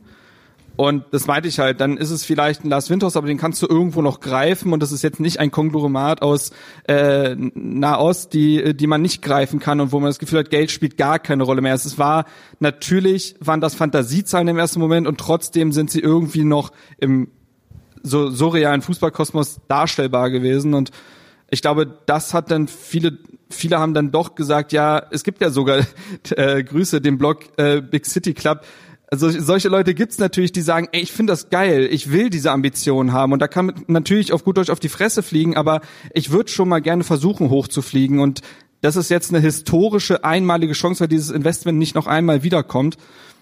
Wie gesagt, die Erträge davon sind bislang eher rar. Äh, vielleicht noch was ganz Schönes. Ähm, äh, Stefan Ursfeld zitiert ja auch oder trifft äh, im Rahmen dieses Artikels Klaus ähm, Ungerer, den Schriftsteller und Journalisten, der unter dem schönen Titel Masochisten für Hertha twittert und zitiert ihn da ähm, äh, mit den Worten, Hertha handelt nicht vom Gewinn. Gewinnen ist auch viel zu anstrengend. Hertha handelt vom Dasein, vom Chillen, vom Monatsende erreichen. Dieses triumphierende, aufgeregte kommt immer nur von außen rein, also nach Berlin. So wie Napoleon von außen reinkam und Hitler und die Bombenflieger und die Russen und die Regierung. Von außen kommt immer nur Stress. Er blickt hoch, schaut scharf und fährt eine charmante Attacke. Heute sind es Sportjournalisten, die von außen kommen und Hertha nicht verzeihen können, dass sie ein Mauerbühmchen ist. Den Hertha-Fans ist das egal. Du hast ja gerade gesagt, die Hertha-Fans gibt es nicht. Genau. Also, äh, aber aber es gibt schon so eine Stimmung auch, ne? Ja, natürlich. Also diese Romantiker, äh, die sich mit diesem Mittelmaß zufrieden geben. Und äh, es gibt viele, die sagen, ey, gebt mir diese erste Dardai-Amtszeit. Es geht um Milchreis auf PKs und von irgendwelchen Erzählungen von Gulasch. Und wir, wir wollen mal Ajax werden mit ganz viel A-Jugendmaterial. Und äh, Platz 10, das ist ja der BSC, müssen akzeptieren. So, das sind diese typischen Dardai-Zitate, mit denen sich viele identifizieren konnten und sagen, das war eine unaufgeregte Zeit, da wollte niemand was von uns und ich war selten glücklicher in meinem Hertha-Fanleben. Die gibt es, vollkommen klar. Aber wie gesagt, es gibt nicht die Hertha-Fangemeinschaft. Es gibt auch die, die von mehr träumen, die auch sagen, also es gibt auch zum Beispiel, das sieht man auch wunderbar am Olympiastadion. Es gibt die, die sagen, ich mag das, dieses historische, dieses monumentale, dieses gewaltige. Es gibt aber auch die Initiative Blau-Weiße Stadion, ähm, die ähm, die sich sehr aktiv dafür beispielsweise einsetzt und äh, mit der Politik redet, dass dieses Projekt eigene Stadion auch vorangetrieben wird, weil man sieht, Romantik ist schön, aber dieser Verein muss auch eine eigene Identität darüber hinaus entwickeln und muss langfristig irgendwie äh, da bleiben. Und das geht in der Bundesliga oft auch nur mit Erfolg, weil hast du keinen Erfolg, stagnierst du, wirst du meistens hinten übergeworfen, dann beginnt so ein Rattenrennen auch und dem wollte man sich so ein bisschen, glaube ich, mit diesem Investment auch entledigen. Ist, ähm, ähm, Sebastian, ist eine der unter, wie soll ich sagen, übersehenen äh, Aspekte bei äh, Union Berlin ähm, ein Antrieb zur Größe? Weil, ähm, ja. Weil jetzt kreuze ich erstmal die Stirn. Jetzt kreuze ich erstmal die. Jetzt hast du ihn gekitzelt. Weil es ist natürlich schon so auch ist, dass ähm, dieser Club in den in den letzten Jahren auch immer aggressiv investiert hat, also auch immer an seine Grenzen gegangen ist. Also ähm, also äh, Union ist aufgestiegen ähm, und ähm, sicherlich als einer der Zweitligisten mit dem größeren Etat, also nicht jetzt so wie zumindest mit dem Personaletat, ja. Genau, Personaletat und ähm, und jetzt auch zum Beispiel in, in dieser Transferperiode, also wie immer das äh, dass am Ende über welchen Zeitraum das bezahlt wird, Taiwo Avonie und und äh, Puchardt, also die Weißt du da mehr, Christoph? Ich weiß da auch nicht mehr, ähm, aber ähm, es ist ja ganz offensichtlich, dass da, ähm, dass da Geld auch fließt. Es ist auch so, dass zum Beispiel es auch schon Verhandlungen gegeben hat, wo andere Bundesligisten gesagt haben, oh, das können wir nicht bezahlen, was Union da aufruft. Also diese Dinge gibt es durchaus.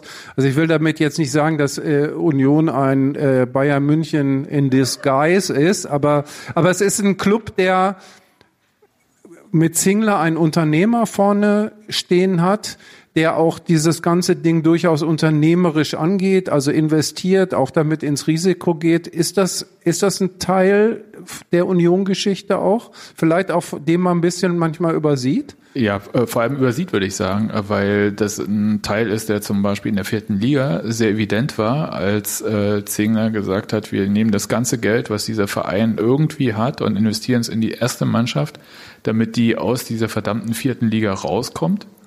Wir wissen ja alle, wie viele Clubs äh, in Ostdeutschland in dieser vierten Liga für immer verschwunden sind. Und kannst mal rumfragen bei Union, auch Leute, die jetzt dort arbeiten, die dort in der Zeit quasi für kein Geld gearbeitet haben, weil sie arbeitslos waren, weil sie entlassen wurden. Wie viel Geld damals in die Jugend investiert wurde, nämlich nichts. Ja. Ähm, also diese Punkte sehe ich jetzt auch in einem anderen Bereich natürlich jetzt. Ähm, jetzt ist es so, dass wir uns mit dieser Corona-Pandemie, die hat äh, den Club vor eine völlig neue Situation gestellt und aber auch, das klingt jetzt total bescheuert, aber auch vor eine Chance. Weil Union ist der einzige Club, der jedes verdammte Jahr aktuell mehr Geld bekommt, während alle anderen weniger Geld bekommen. Wir erinnern uns an diesen Eurosport-Vertrag und so weiter und so fort. Union bekommt mehr Geld. Was machen sie damit? Sie sagen halt, okay, die anderen Clubs müssen alle sparen. Und eigentlich sind uns Vereine wie Augsburg, Mainz und so weiter fünf bis zehn Jahre voraus, locker. Und sie nehmen jetzt das Geld in dieser schlechten Zeit, sie nehmen auch, würde ich mal sagen, hoffentlich Kredite auf. ich weiß es nicht, ja. Ähm, und investieren und holen auf in einer sehr kurzen Zeit sportlich wofür sie sonst mit viel Glück, würde ich sagen, fünf bis sieben Jahre gebraucht hätten. Das ist Risiko, das ist absolutes Risiko. Aber sie machen es und bisher gibt ihnen der Erfolg recht. Ich, wir kommen nochmal am Anfang der Geschichte her. Ähm, ich habe immer noch Schiss, äh, dass das irgendwie crasht. Aber das ist der Weg, der da gegangen wird. Also in schlechten Zeiten, wo Sachen günstig sind, Spieler sind im Moment günstig, könnte Union normalerweise Taiwo Avonie verpflichten. Nein, niemals.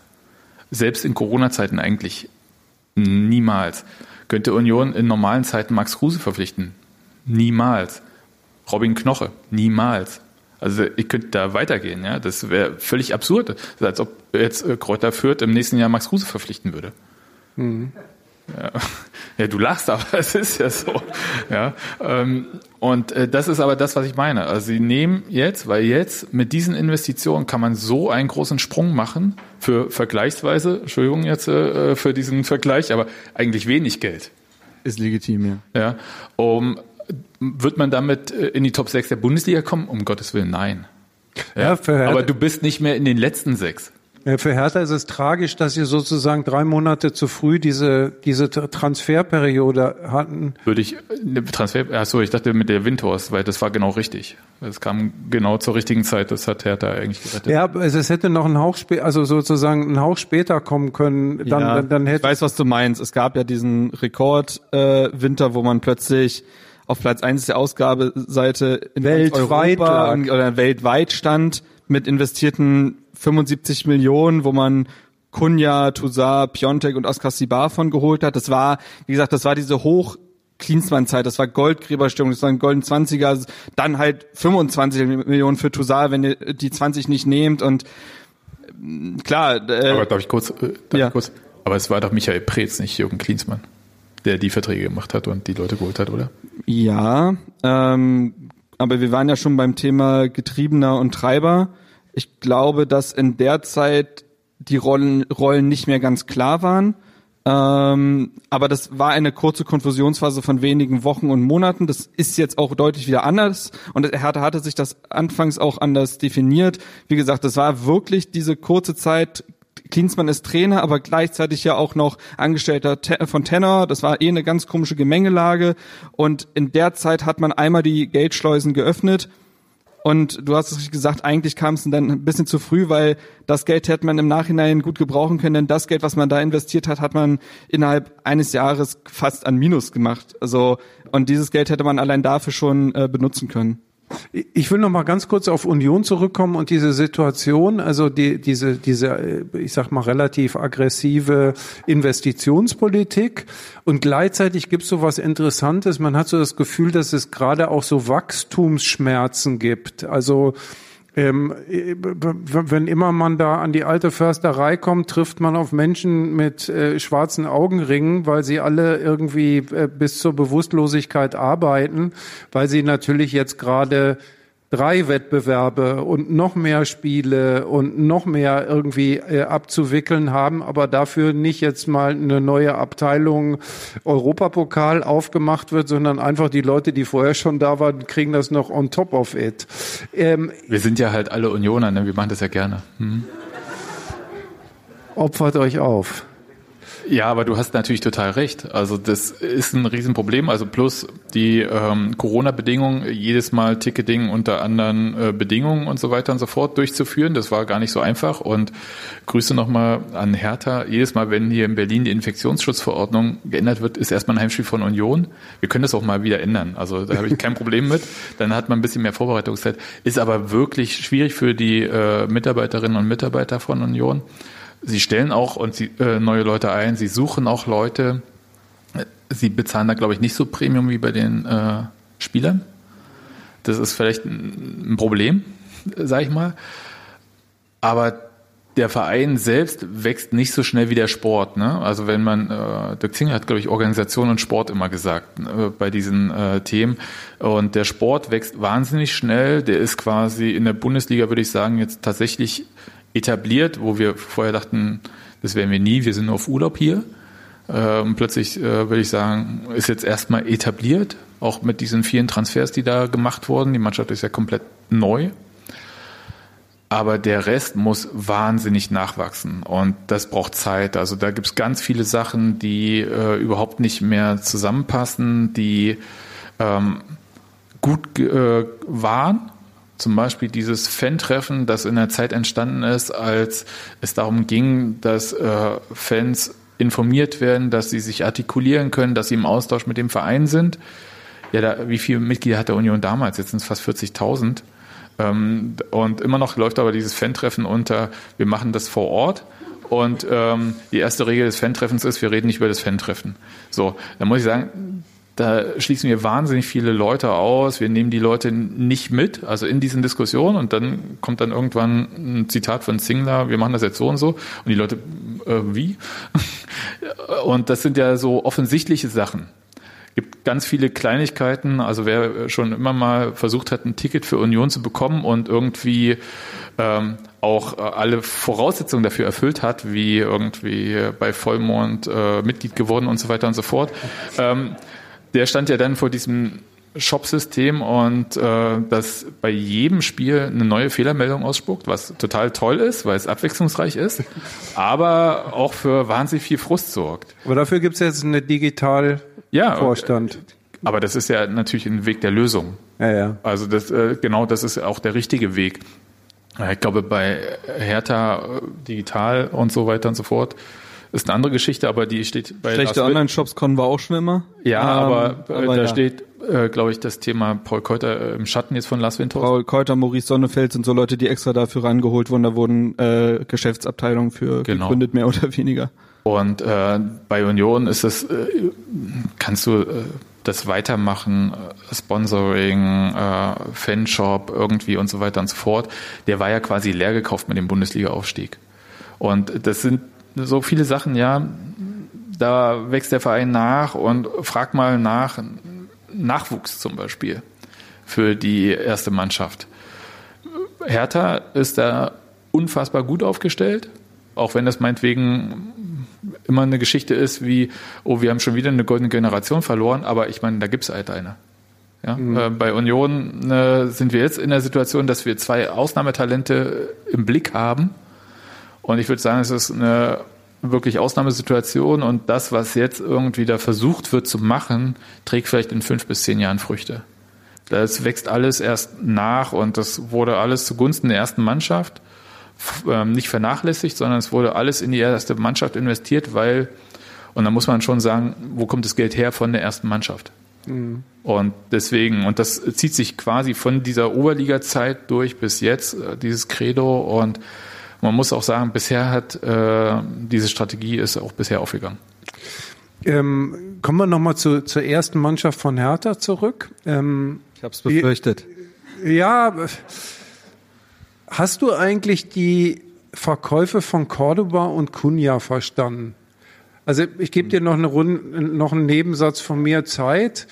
Ähm, ich gehe ja manchmal gerne auch in Stadion, um mir tolle Spieler anzugucken.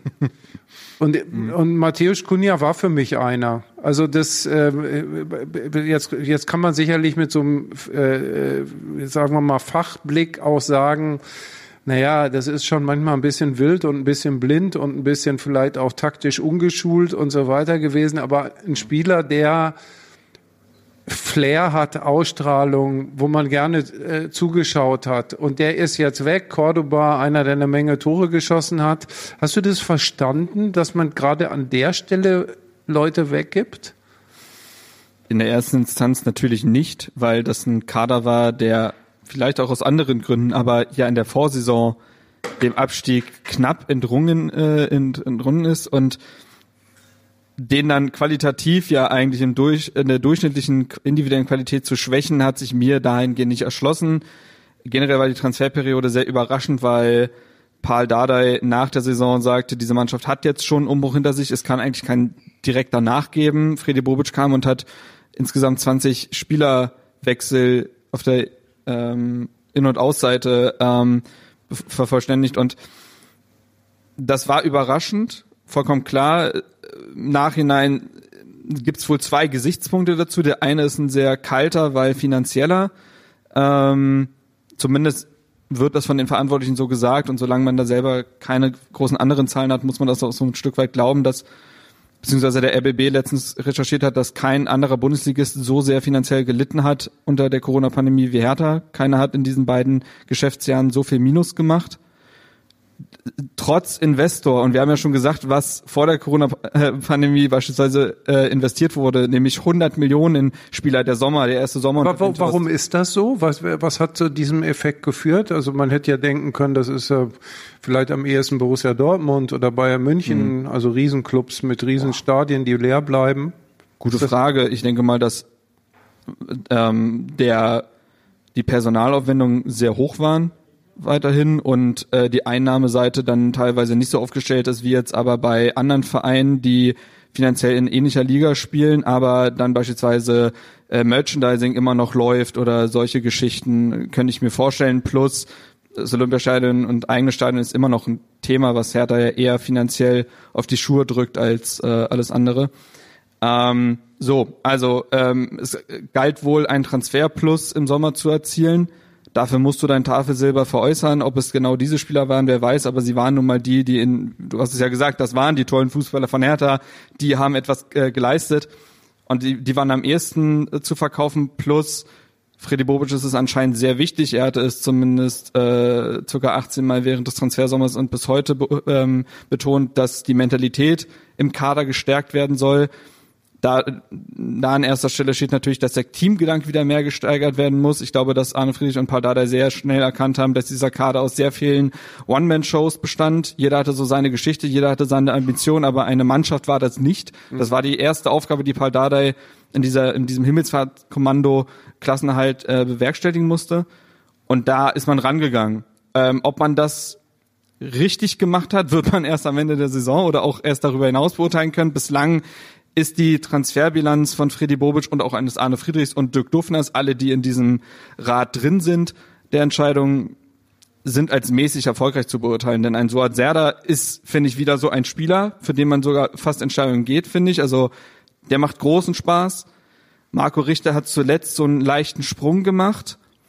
Alles darüber hinaus ist entweder nur verklausuliert gut oder bisher als Flop abzustempeln nach gutem Saisondrittel.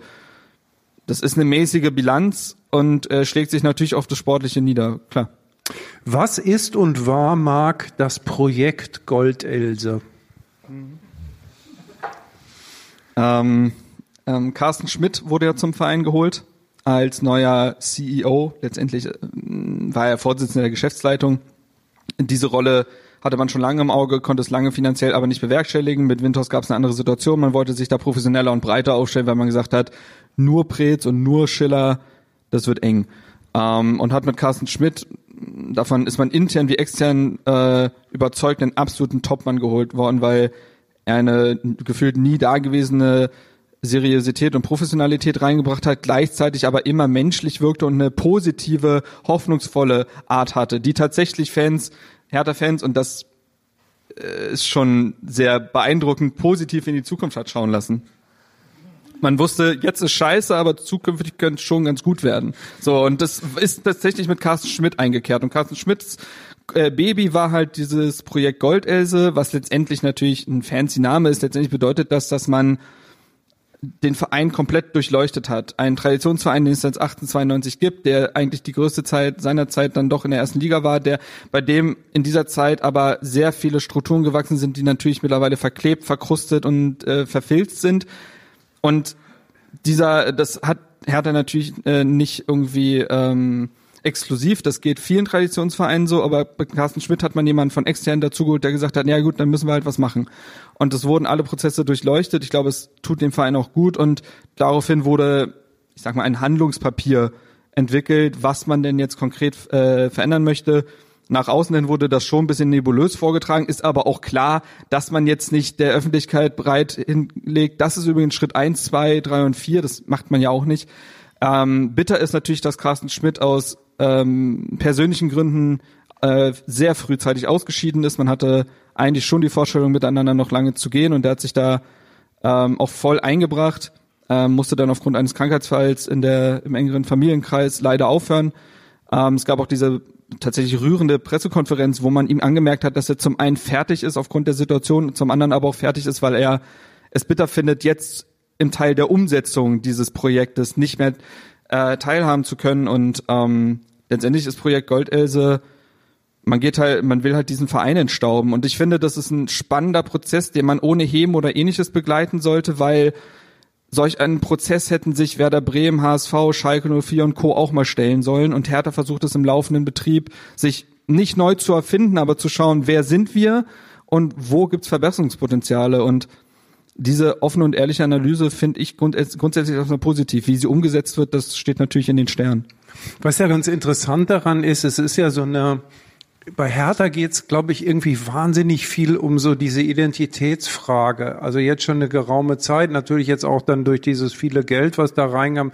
Wer sind wir eigentlich? Wofür stehen wir eigentlich? Wo wollen wir hin? Wer sind wir?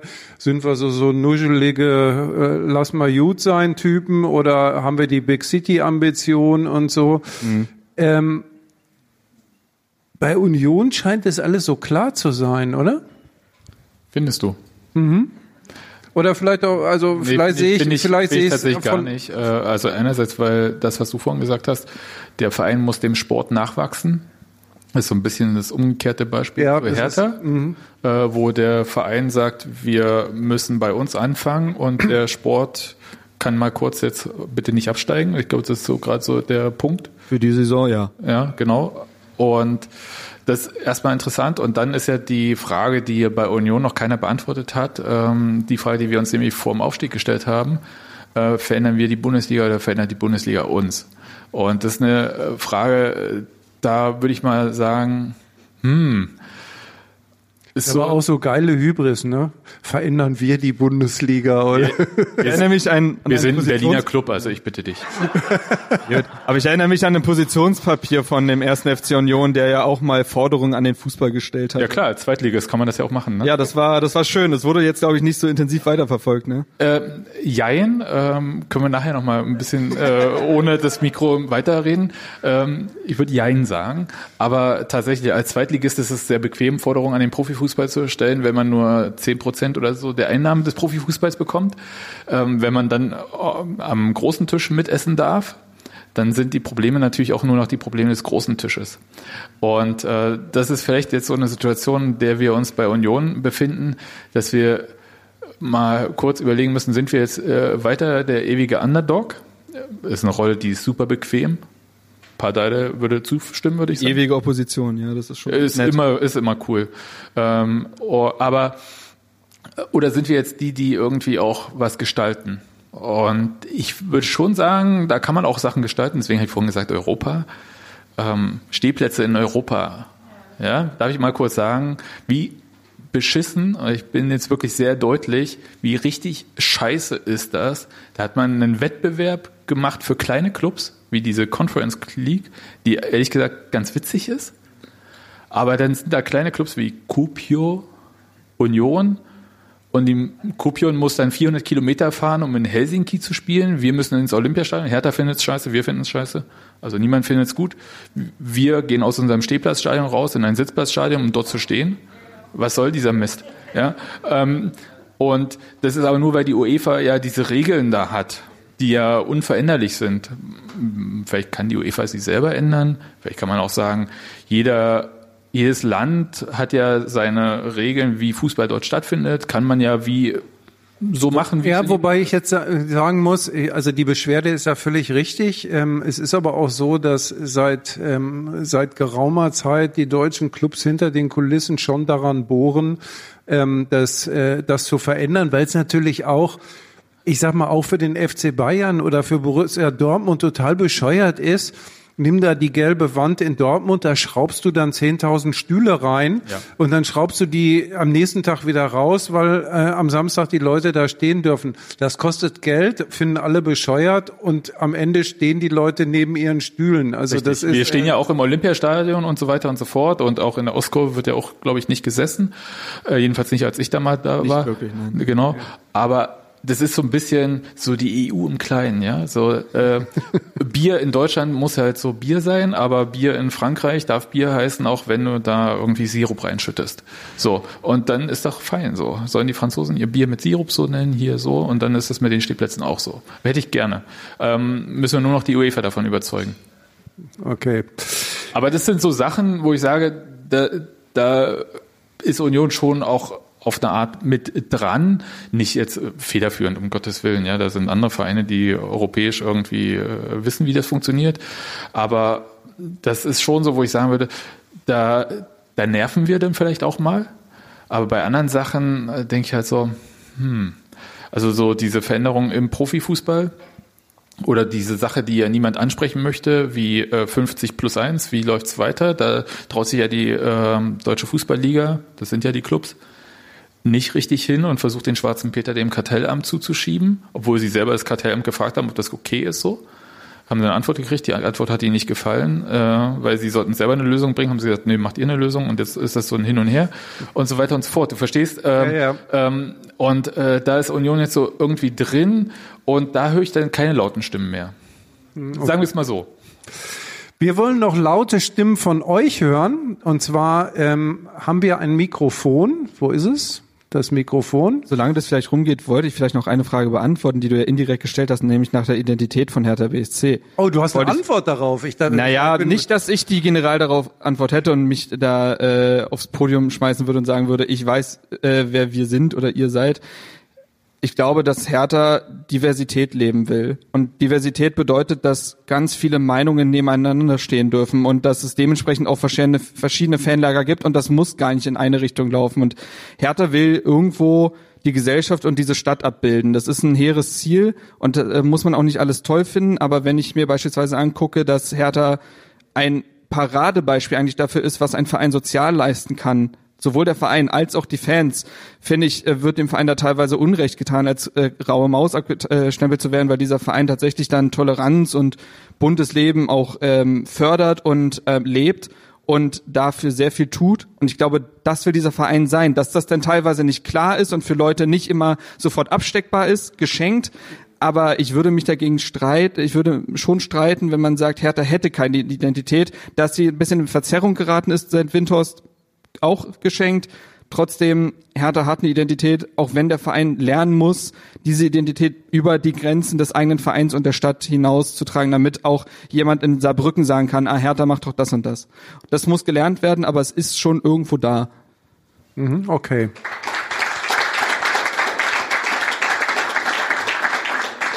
So, da ist die erste Frage. Der Sportsfreund, der schon seit einer Stunde mit den Hufen schart. Ja, ich bin ja ein Grobi und ich bin bekannt dafür, dass ich immer dazwischen quatsche.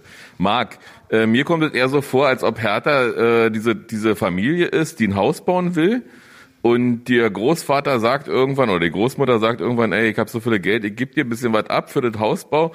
Und die Familie sagt erstmal, ich kauf mir noch ein Auto, obwohl ich schon zwei habe. Äh, so war das mit Luke Bacchio, so war das, äh, sag mal, mit den ganzen Spielern, die danach verpflichtet wurden. Also, oh, jetzt haben wir plötzlich Geld, jetzt müssen wir aber schnell was ausgeben, was wir nicht haben. Und was mir bei Herthas Identität vor allen Dingen auffällt, ist immer dieses Springen. Immer, immer, gib mal, der Zug fährt da lang, dann springen wir schnell da auf. Wir machen jetzt mal einen Kniefall. Äh, guck mal, oh nee, jetzt machen die, jetzt machen die, kick mal, die machen in der Garderobe, machen die irgendwelche Tänze. Komm, das machen wir auch. Und, und diese, also. Hast du eine Frage? Ja, die, Danke, ich hätte. Äh und, und für mich, für mich ist die Frage nach der Intensität, also der Berliner Hertinho hat mehr Intensität als Hertha für mich, wirklich ehrlich. Das ist immer noch keine Frage. Ja, wo, wo ist denn die Identität? Wo, wo habt ihr euer Stil?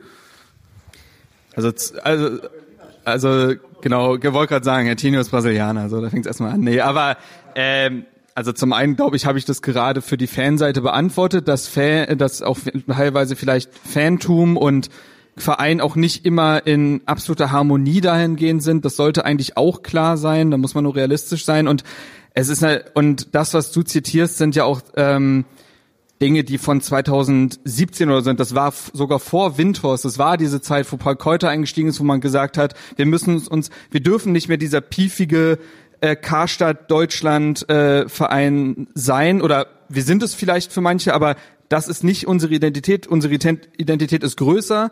Und da gab es sicherlich Auswüchse, die sich dann digital gezeigt haben in gewissen Marketing-Sprüchen wie Try, Fail, We Win und so weiter, wo man gemerkt hat, dieser Verein versucht sich gerade zu finden, dass man da teilweise äh, Fehltritte sich geleistet hat und dann vielleicht auch an der eigenen Fanbasis vorbei äh, Marketing betrieben hat, mag sein, aber das ist jetzt auch wieder vier, fünf Jahre her und ich finde, dieses Bild hat sich jetzt in den letzten Jahren wieder sehr geschärft und das trotz eines Investors und dementsprechend ja, ähm, so, also das würde ich erstmal so stehen lassen, glaube ich.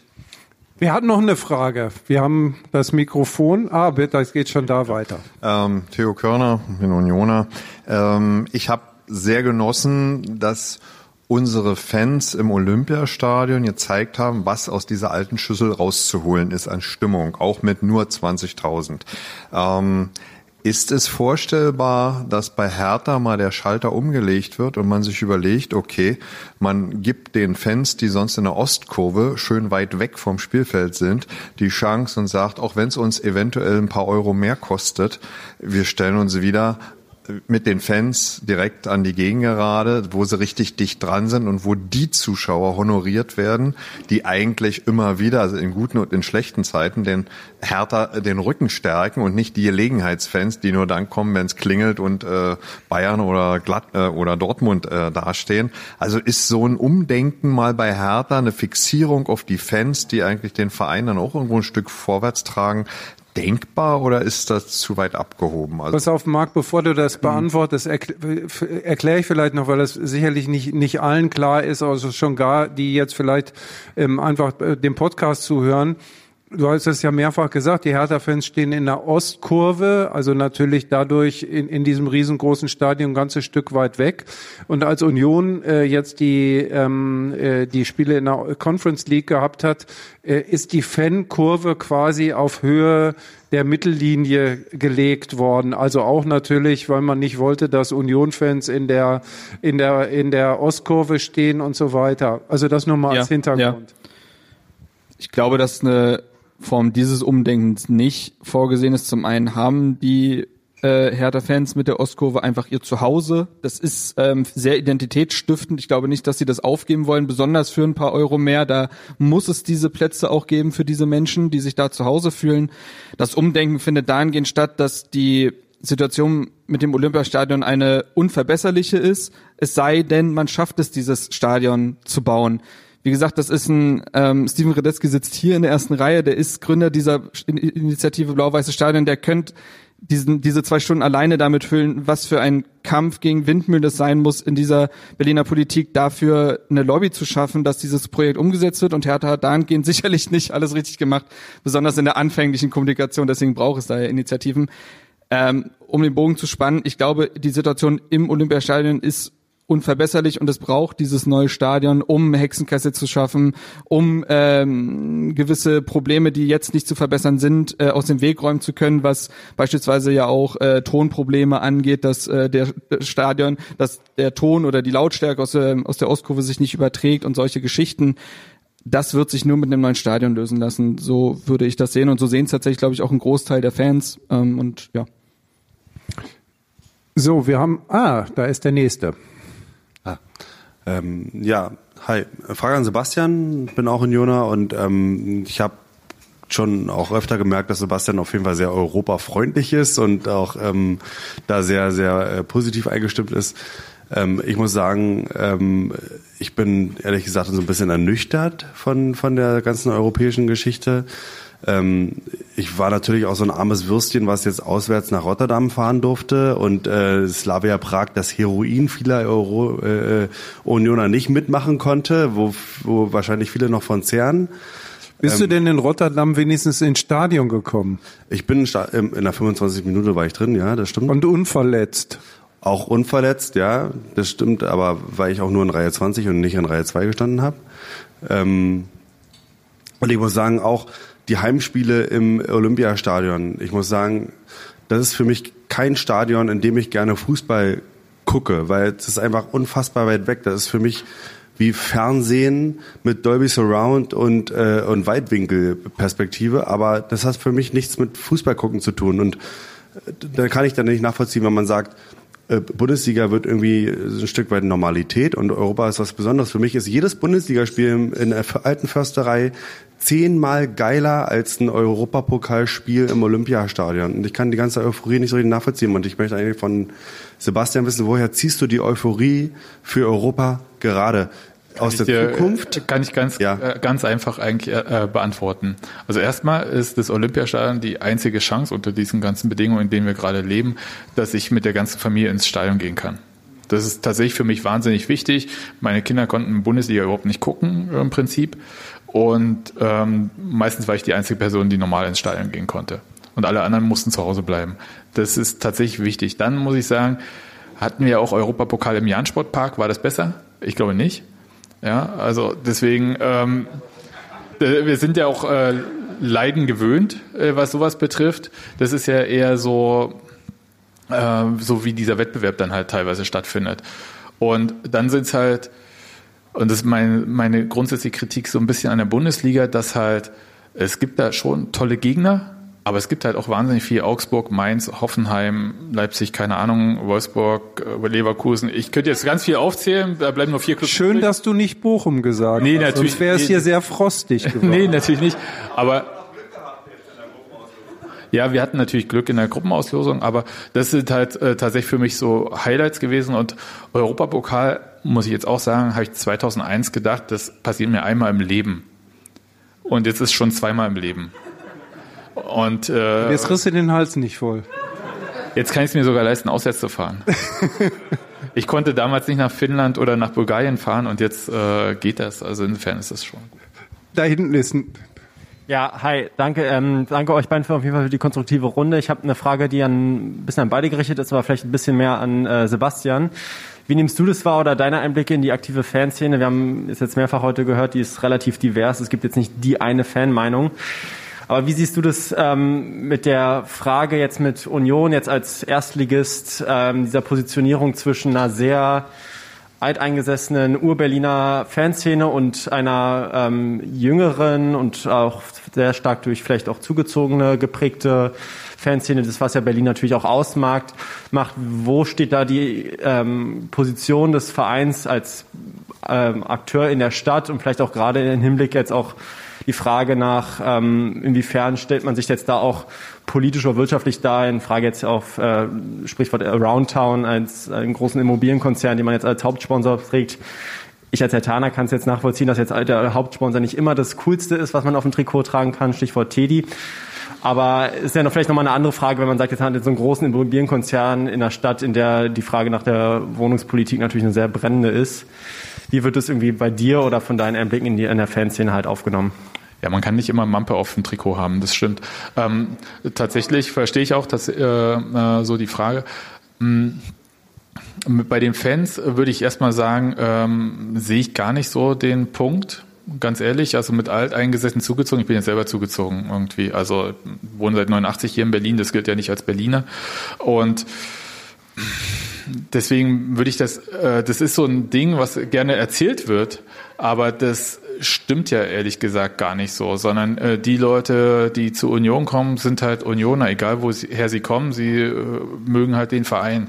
Ist ja jetzt nicht so, dass der dass irgendwie bei Union Leute hingehen, weil sie jetzt gerade mal gegen Köln spielen oder so. Keine Ahnung was. Also äh, kannst du dir jetzt ein bisschen ausdenken. Die Leute gehen dahin, weil sie zur Union gehen. Und man braucht schon ein bisschen Commitment. Die Mitgliedschaft ist wahnsinnig teuer bei Union. 10 Euro im Monat, also 120 Euro im Jahr. Glaube ich, gibt es nicht so viele Bundesligisten, die so viel nehmen. Nee, ich habe jetzt 21 Euro gezahlt, letztens als Mitgliedsbeitrag fürs ja. Jahr. Genau, also ähm, das ist schon Premium, was man sich leisten muss. Und mit diesem Mitgliedsbeitrag hat man ja nur die Chance, eventuell eine Karte zu bekommen. Ja, das heißt ja noch lange nicht, dass man eine bekommt. Das heißt, da ist schon auch finanziell äh, was zu leisten, bevor man irgendwas zurückbekommt. Würde ich jetzt nicht so sagen und deswegen sehe ich auch nicht so, dass mit dem Bundesliga-Aufstieg, da ist das Stadion nicht größer geworden. Vorher war das Stadion ausverkauft, danach ist das Stadion ausverkauft. Ähm, vorher waren 11.500 Dauerkarten verkauft, bisher sind 11.500 Dauerkarten verkauft. Kann mir nicht vorstellen, dass die zwischendurch komplett gewechselt sind.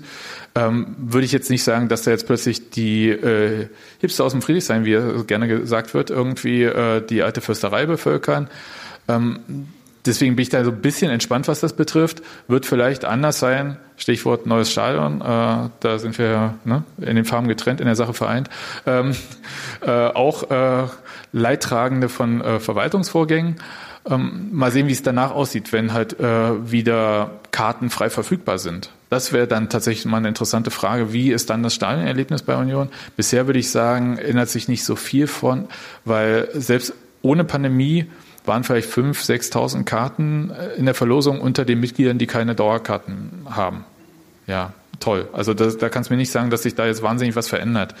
Deswegen bin ich tatsächlich gespannt, wie sich das dann ausgeht, wenn mal ein neues Stadion, also ein ausgebautes Stadion steht. So, wir haben hier vorne noch eine Frage. Also mein Name ist Horst. Ich habe übrigens eine königsblaue Maske hier. Königsblau. Mein Beileid. Ja, alles gut, danke. Und ich habe noch mal eine Frage zu äh, an Sebastian und, oder vielleicht mit der Vorbemerkung. Jeder weiß ja, dass wachsende Systeme relativ stabil sind. Und äh, natürlich ist das Problem, wenn Systeme nicht mehr wachsen. Was passiert dann? Also ist man in der Lage, sozusagen seinen Ansprüchen dann noch gerecht zu werden? Kann man die aufrechterhalten? Also die Diskussion, die du jetzt ja gerade aufgemacht hast, Europa ist geil, ich bin angefixt, Alter, gib mir mehr davon. Geil, ich fahre jetzt sogar zu Auswärtsspielen, ich will, ich will. Härter weggeputzt, alles klar, kein Problem. Das ist jetzt unser Standard. Also daran müssen wir uns jetzt messen lassen. Also denke ich schon. Also das wird schwierig, da wieder runterzukommen von dem Pferd. Also zu sagen, okay. Ist schon sehr knapp zusammengefasst. Ja, aber ich denke schon, dass es äh, äh, gekippt ist, so auch in der Diskussion, die wir ja auch hier, sagen wir mal, doch die kritischen Worte eindeutig in Richtung Hertha gehen. Natürlich nicht zu Unrecht, aber äh, jeder weiß sozusagen, dass es natürlich ein Unterschied ist, ob ich sozusagen irgendwo groß werde und die Dynamik in, in die Wege leitet, die noch wirklich aus einer Aufstiegseuphorie, aus einer ganz großen Welle, aus einer, wie du auch sagst, großen Risiko äh, äh, sozusagen entstanden sind. Und wie kann man dann sozusagen das äh, verkraften, wenn es plötzlich mal irgendwie kippt, wenn es mal eine Saison plötzlich mit Investitionen in, wir müssen ja um international spielen, auch wieder Geld reinpumpen, nicht funktioniert, aber man hat sozusagen die großen Investitionen an der Backe, was sozusagen ja natürlich, wenn man so ein Ding wie ich am Hals trägt, äh, klar ist wie, wohin der Wind weht. Also das ist ganz klar, das ist äh, ein großes Problem. Und da frage ich mich sozusagen, wieso du das so ein bisschen so unkritisch äh, hier in den Raum gestellt hast und äh, nicht ein bisschen äh, reflektierter. Okay, äh, kann ich äh, zusammenfassen? Also erstmal, Europa ist für mich eine Ausnahmesituation. Also kann mir nicht vorstellen, dass das irgendwie so, so ein Zustand ist, der sich schnell wiederholt. Das ist auch der Grund, weshalb ich äh, für meine Kinder, obwohl diese Donnerstagsspiele alle 21 Uhr sind und ich schulpflichtige Kinder habe, gesagt habe, die müsst ihr sehen. Wer weiß, ob ihr die jemals wieder seht. Ähm, Bleibe ich auch dabei. War teuer und wie gesagt, ich sehe immer in die müden Gesichter am Freitagmorgen. Das ist so ein, ein Punkt, wo ich dir recht geben würde, wäre halt so, was die Bundesliga betrifft. Und da ist aber, da würde ich noch mal kurz auch äh, die Relation zurechtrücken wollen das Aufholende, was Union da macht in der Bundesliga, ist von unter den letzten sechs zu stehen, vielleicht unter den zweitletzten sechs zu stehen, vielleicht. Also so eher Richtung Mittelfeld Sachen aufzuholen. Das geht nicht darum, dauerhaft in Europa zu spielen und da jetzt äh, zu investieren dafür. Das funktioniert auch nicht, weil ähm, Marc wird das jetzt wissen mit den Investitionen von äh, Lars Winters, haben wir das ja vielleicht auch ein gutes Beispiel man braucht da schon ganz schön viel Geld, um dann halt nochmal diesen Sprung Richtung, ich, soll ich es jetzt sagen, Champions League? Ja, okay. Das war äh, das hehres Ziel, ja. Ja, oder, aber für uns halt ist Europa Conference League schon sowas wie Champions League zu gehen.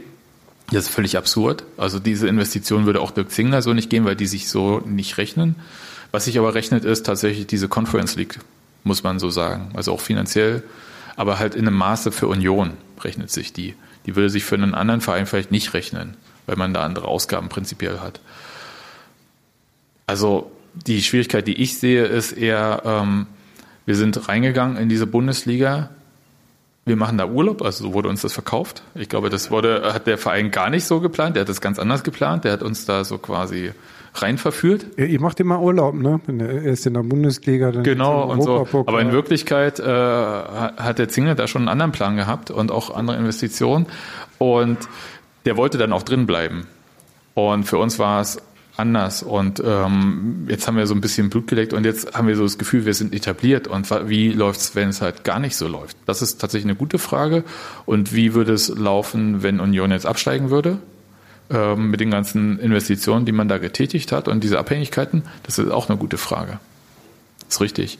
Aber ich glaube tatsächlich, dass sich die Ansprüche so weit geändert haben, dass wir so ein bisschen das Gefühl haben, vielleicht ist es eine trügerische Sicherheit, wir hätten uns etabliert. Aber ob wir das wirklich haben, das kann ich auch noch nicht beantworten. Jetzt gibt es noch eine letzte Frage. Genau, und zwar an dich, Christoph. Oh. Also erstmal bin ich noch bekloppter als Sebastian. Ich fahre übermorgen mit dem Dominik nach Haifa. Äh, Gute Reise. Ja, super. Äh, kostet auch nur 700. Ähm, äh, nee, ich wollte eigentlich mal fragen, wenn du mit deinem VfL Bochum die Wahl hättest zwischen ja. ich verpflichte Taiwani oder, oder ich zahle 5 Millionen zurück und kannst in der Saison mit Taiwani vielleicht einen Platz erfüllen, den du ohne ihn nicht erreichst, wie würdest du dich entscheiden? Und das ist eigentlich die wichtigste Frage, die man sich als Manager eines Vereins stellen sollte. Ähm, also, also ich habe jetzt persönlich leider keine fünf Millionen, die ich äh, dem VfL Bochum geben könnte, um Taiwo Avoni zu kaufen. Aber ähm, Ne, also ich, was ich ja vom, vom, von, von Vereinen verlange, ist, dass sie vernünftige Dinge tun. Ähm, und ähm, ich, äh, da stellt sich dann immer die Frage, wo kommt das Geld her? Ist das vernünftig finanziert? Und äh, hoffen wir, dass das jetzt bei Union äh, der Fall ist und dass das irgendwie die Bezahlungen über lange Zeit gestreckt sind. Und dann können sich alle freuen. Und am Ende äh, ist das ein großer Gewinn. Ich gehe davon aus, dass Taiwo Avoni wahrscheinlich am Ende der erste zweistellige Millionentransfer des ersten FC Union wird und dann wird man das ganze Geld, was man ausgegeben hat, mehr als zurückbekommen äh, und hat unterwegs eine Menge Spaß als äh, als äh, Zuschauer gehabt. Also so so würde so würde ich das sehen. Ähm, wir wissen aber auch und jetzt, jetzt tut es mir leid, dass Hertha da in vielerlei Hinsicht äh, das Gegenbeispiel ist.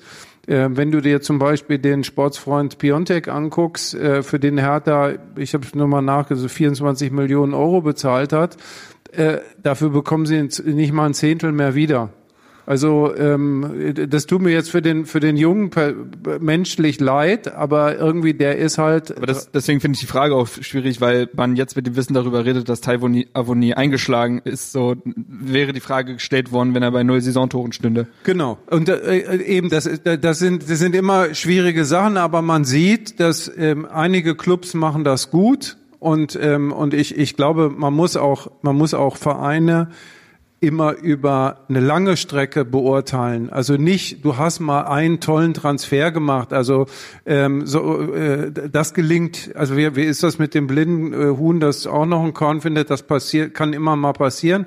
Und genauso kann es dir auch mal äh, irgendwie ein Transfer aus welchen Gründen auch immer komplett in die Hose gehen und du hast auch, dir viel Mühe gemacht und alles bedacht und, und trotzdem funktioniert es irgendwie nicht. Und das Interessante ist aber, sich das über einen längeren Zeitraum anzugucken, über viele Transferperioden, über und viele Einzelentscheidungen und dann kann man, äh, dann kann man bewerten. Da muss ich jetzt allerdings auch sagen, äh, auch da tut's mir leid, da hat Hertha jetzt wirklich in den letzten Jahren einfach viel mehr daneben gelegen, als richtig äh, äh, gelegen und ähm, ja. Ähm, aber jetzt höre ich auf zu monologisieren und ähm, bedanke mich. Ich bedanke mich bei Marc Schwitzky und Sebastian Fiebrich für die Klärung der Berliner Verhältnisse. Christoph, ich habe noch was für dich. Okay. Du erinnerst dich ja, dass du in der ersten Auflage deines Union-Buches einen Fehler in der zweiten Auflage korrigieren musstest, äh, was die Herkunft von Bierdeckeln betraf. Ja. Und mir wurden Bierdeckel gereicht und ich darf sie dir jetzt übergeben. Ah, herrlich. Der, das war wie der Twitter-Stammtisch. Richtig. Hat die Bierdeckel und niemals vergessen, schlussendlich. Ich zeige sie, das könnt ihr beim Podcast natürlich nicht sehen. Dankeschön äh, fürs Mitbringsel. Ich bedanke mich bei euch fürs Kommen. Ich bedanke mich bei ähm, allen hier am äh, Deutschen Theater, die bei der Technik geholfen haben, die hinter der Bar geholfen haben. Der Intendant ist auch da, Herr Kuhn. Herzlichen Dank für den Besuch. Ähm, wir machen weiter, ähm, und zwar im Februar. Einen genauen Termin haben wir noch nicht gefunden, aber den werden wir vermelden und dann werden wir auch vermelden, wer dann kommt. Und äh, mir hat Spaß gemacht. Ich hoffe euch auch. Gute Nacht. Das ist nach dem DFB-Pokalspiel.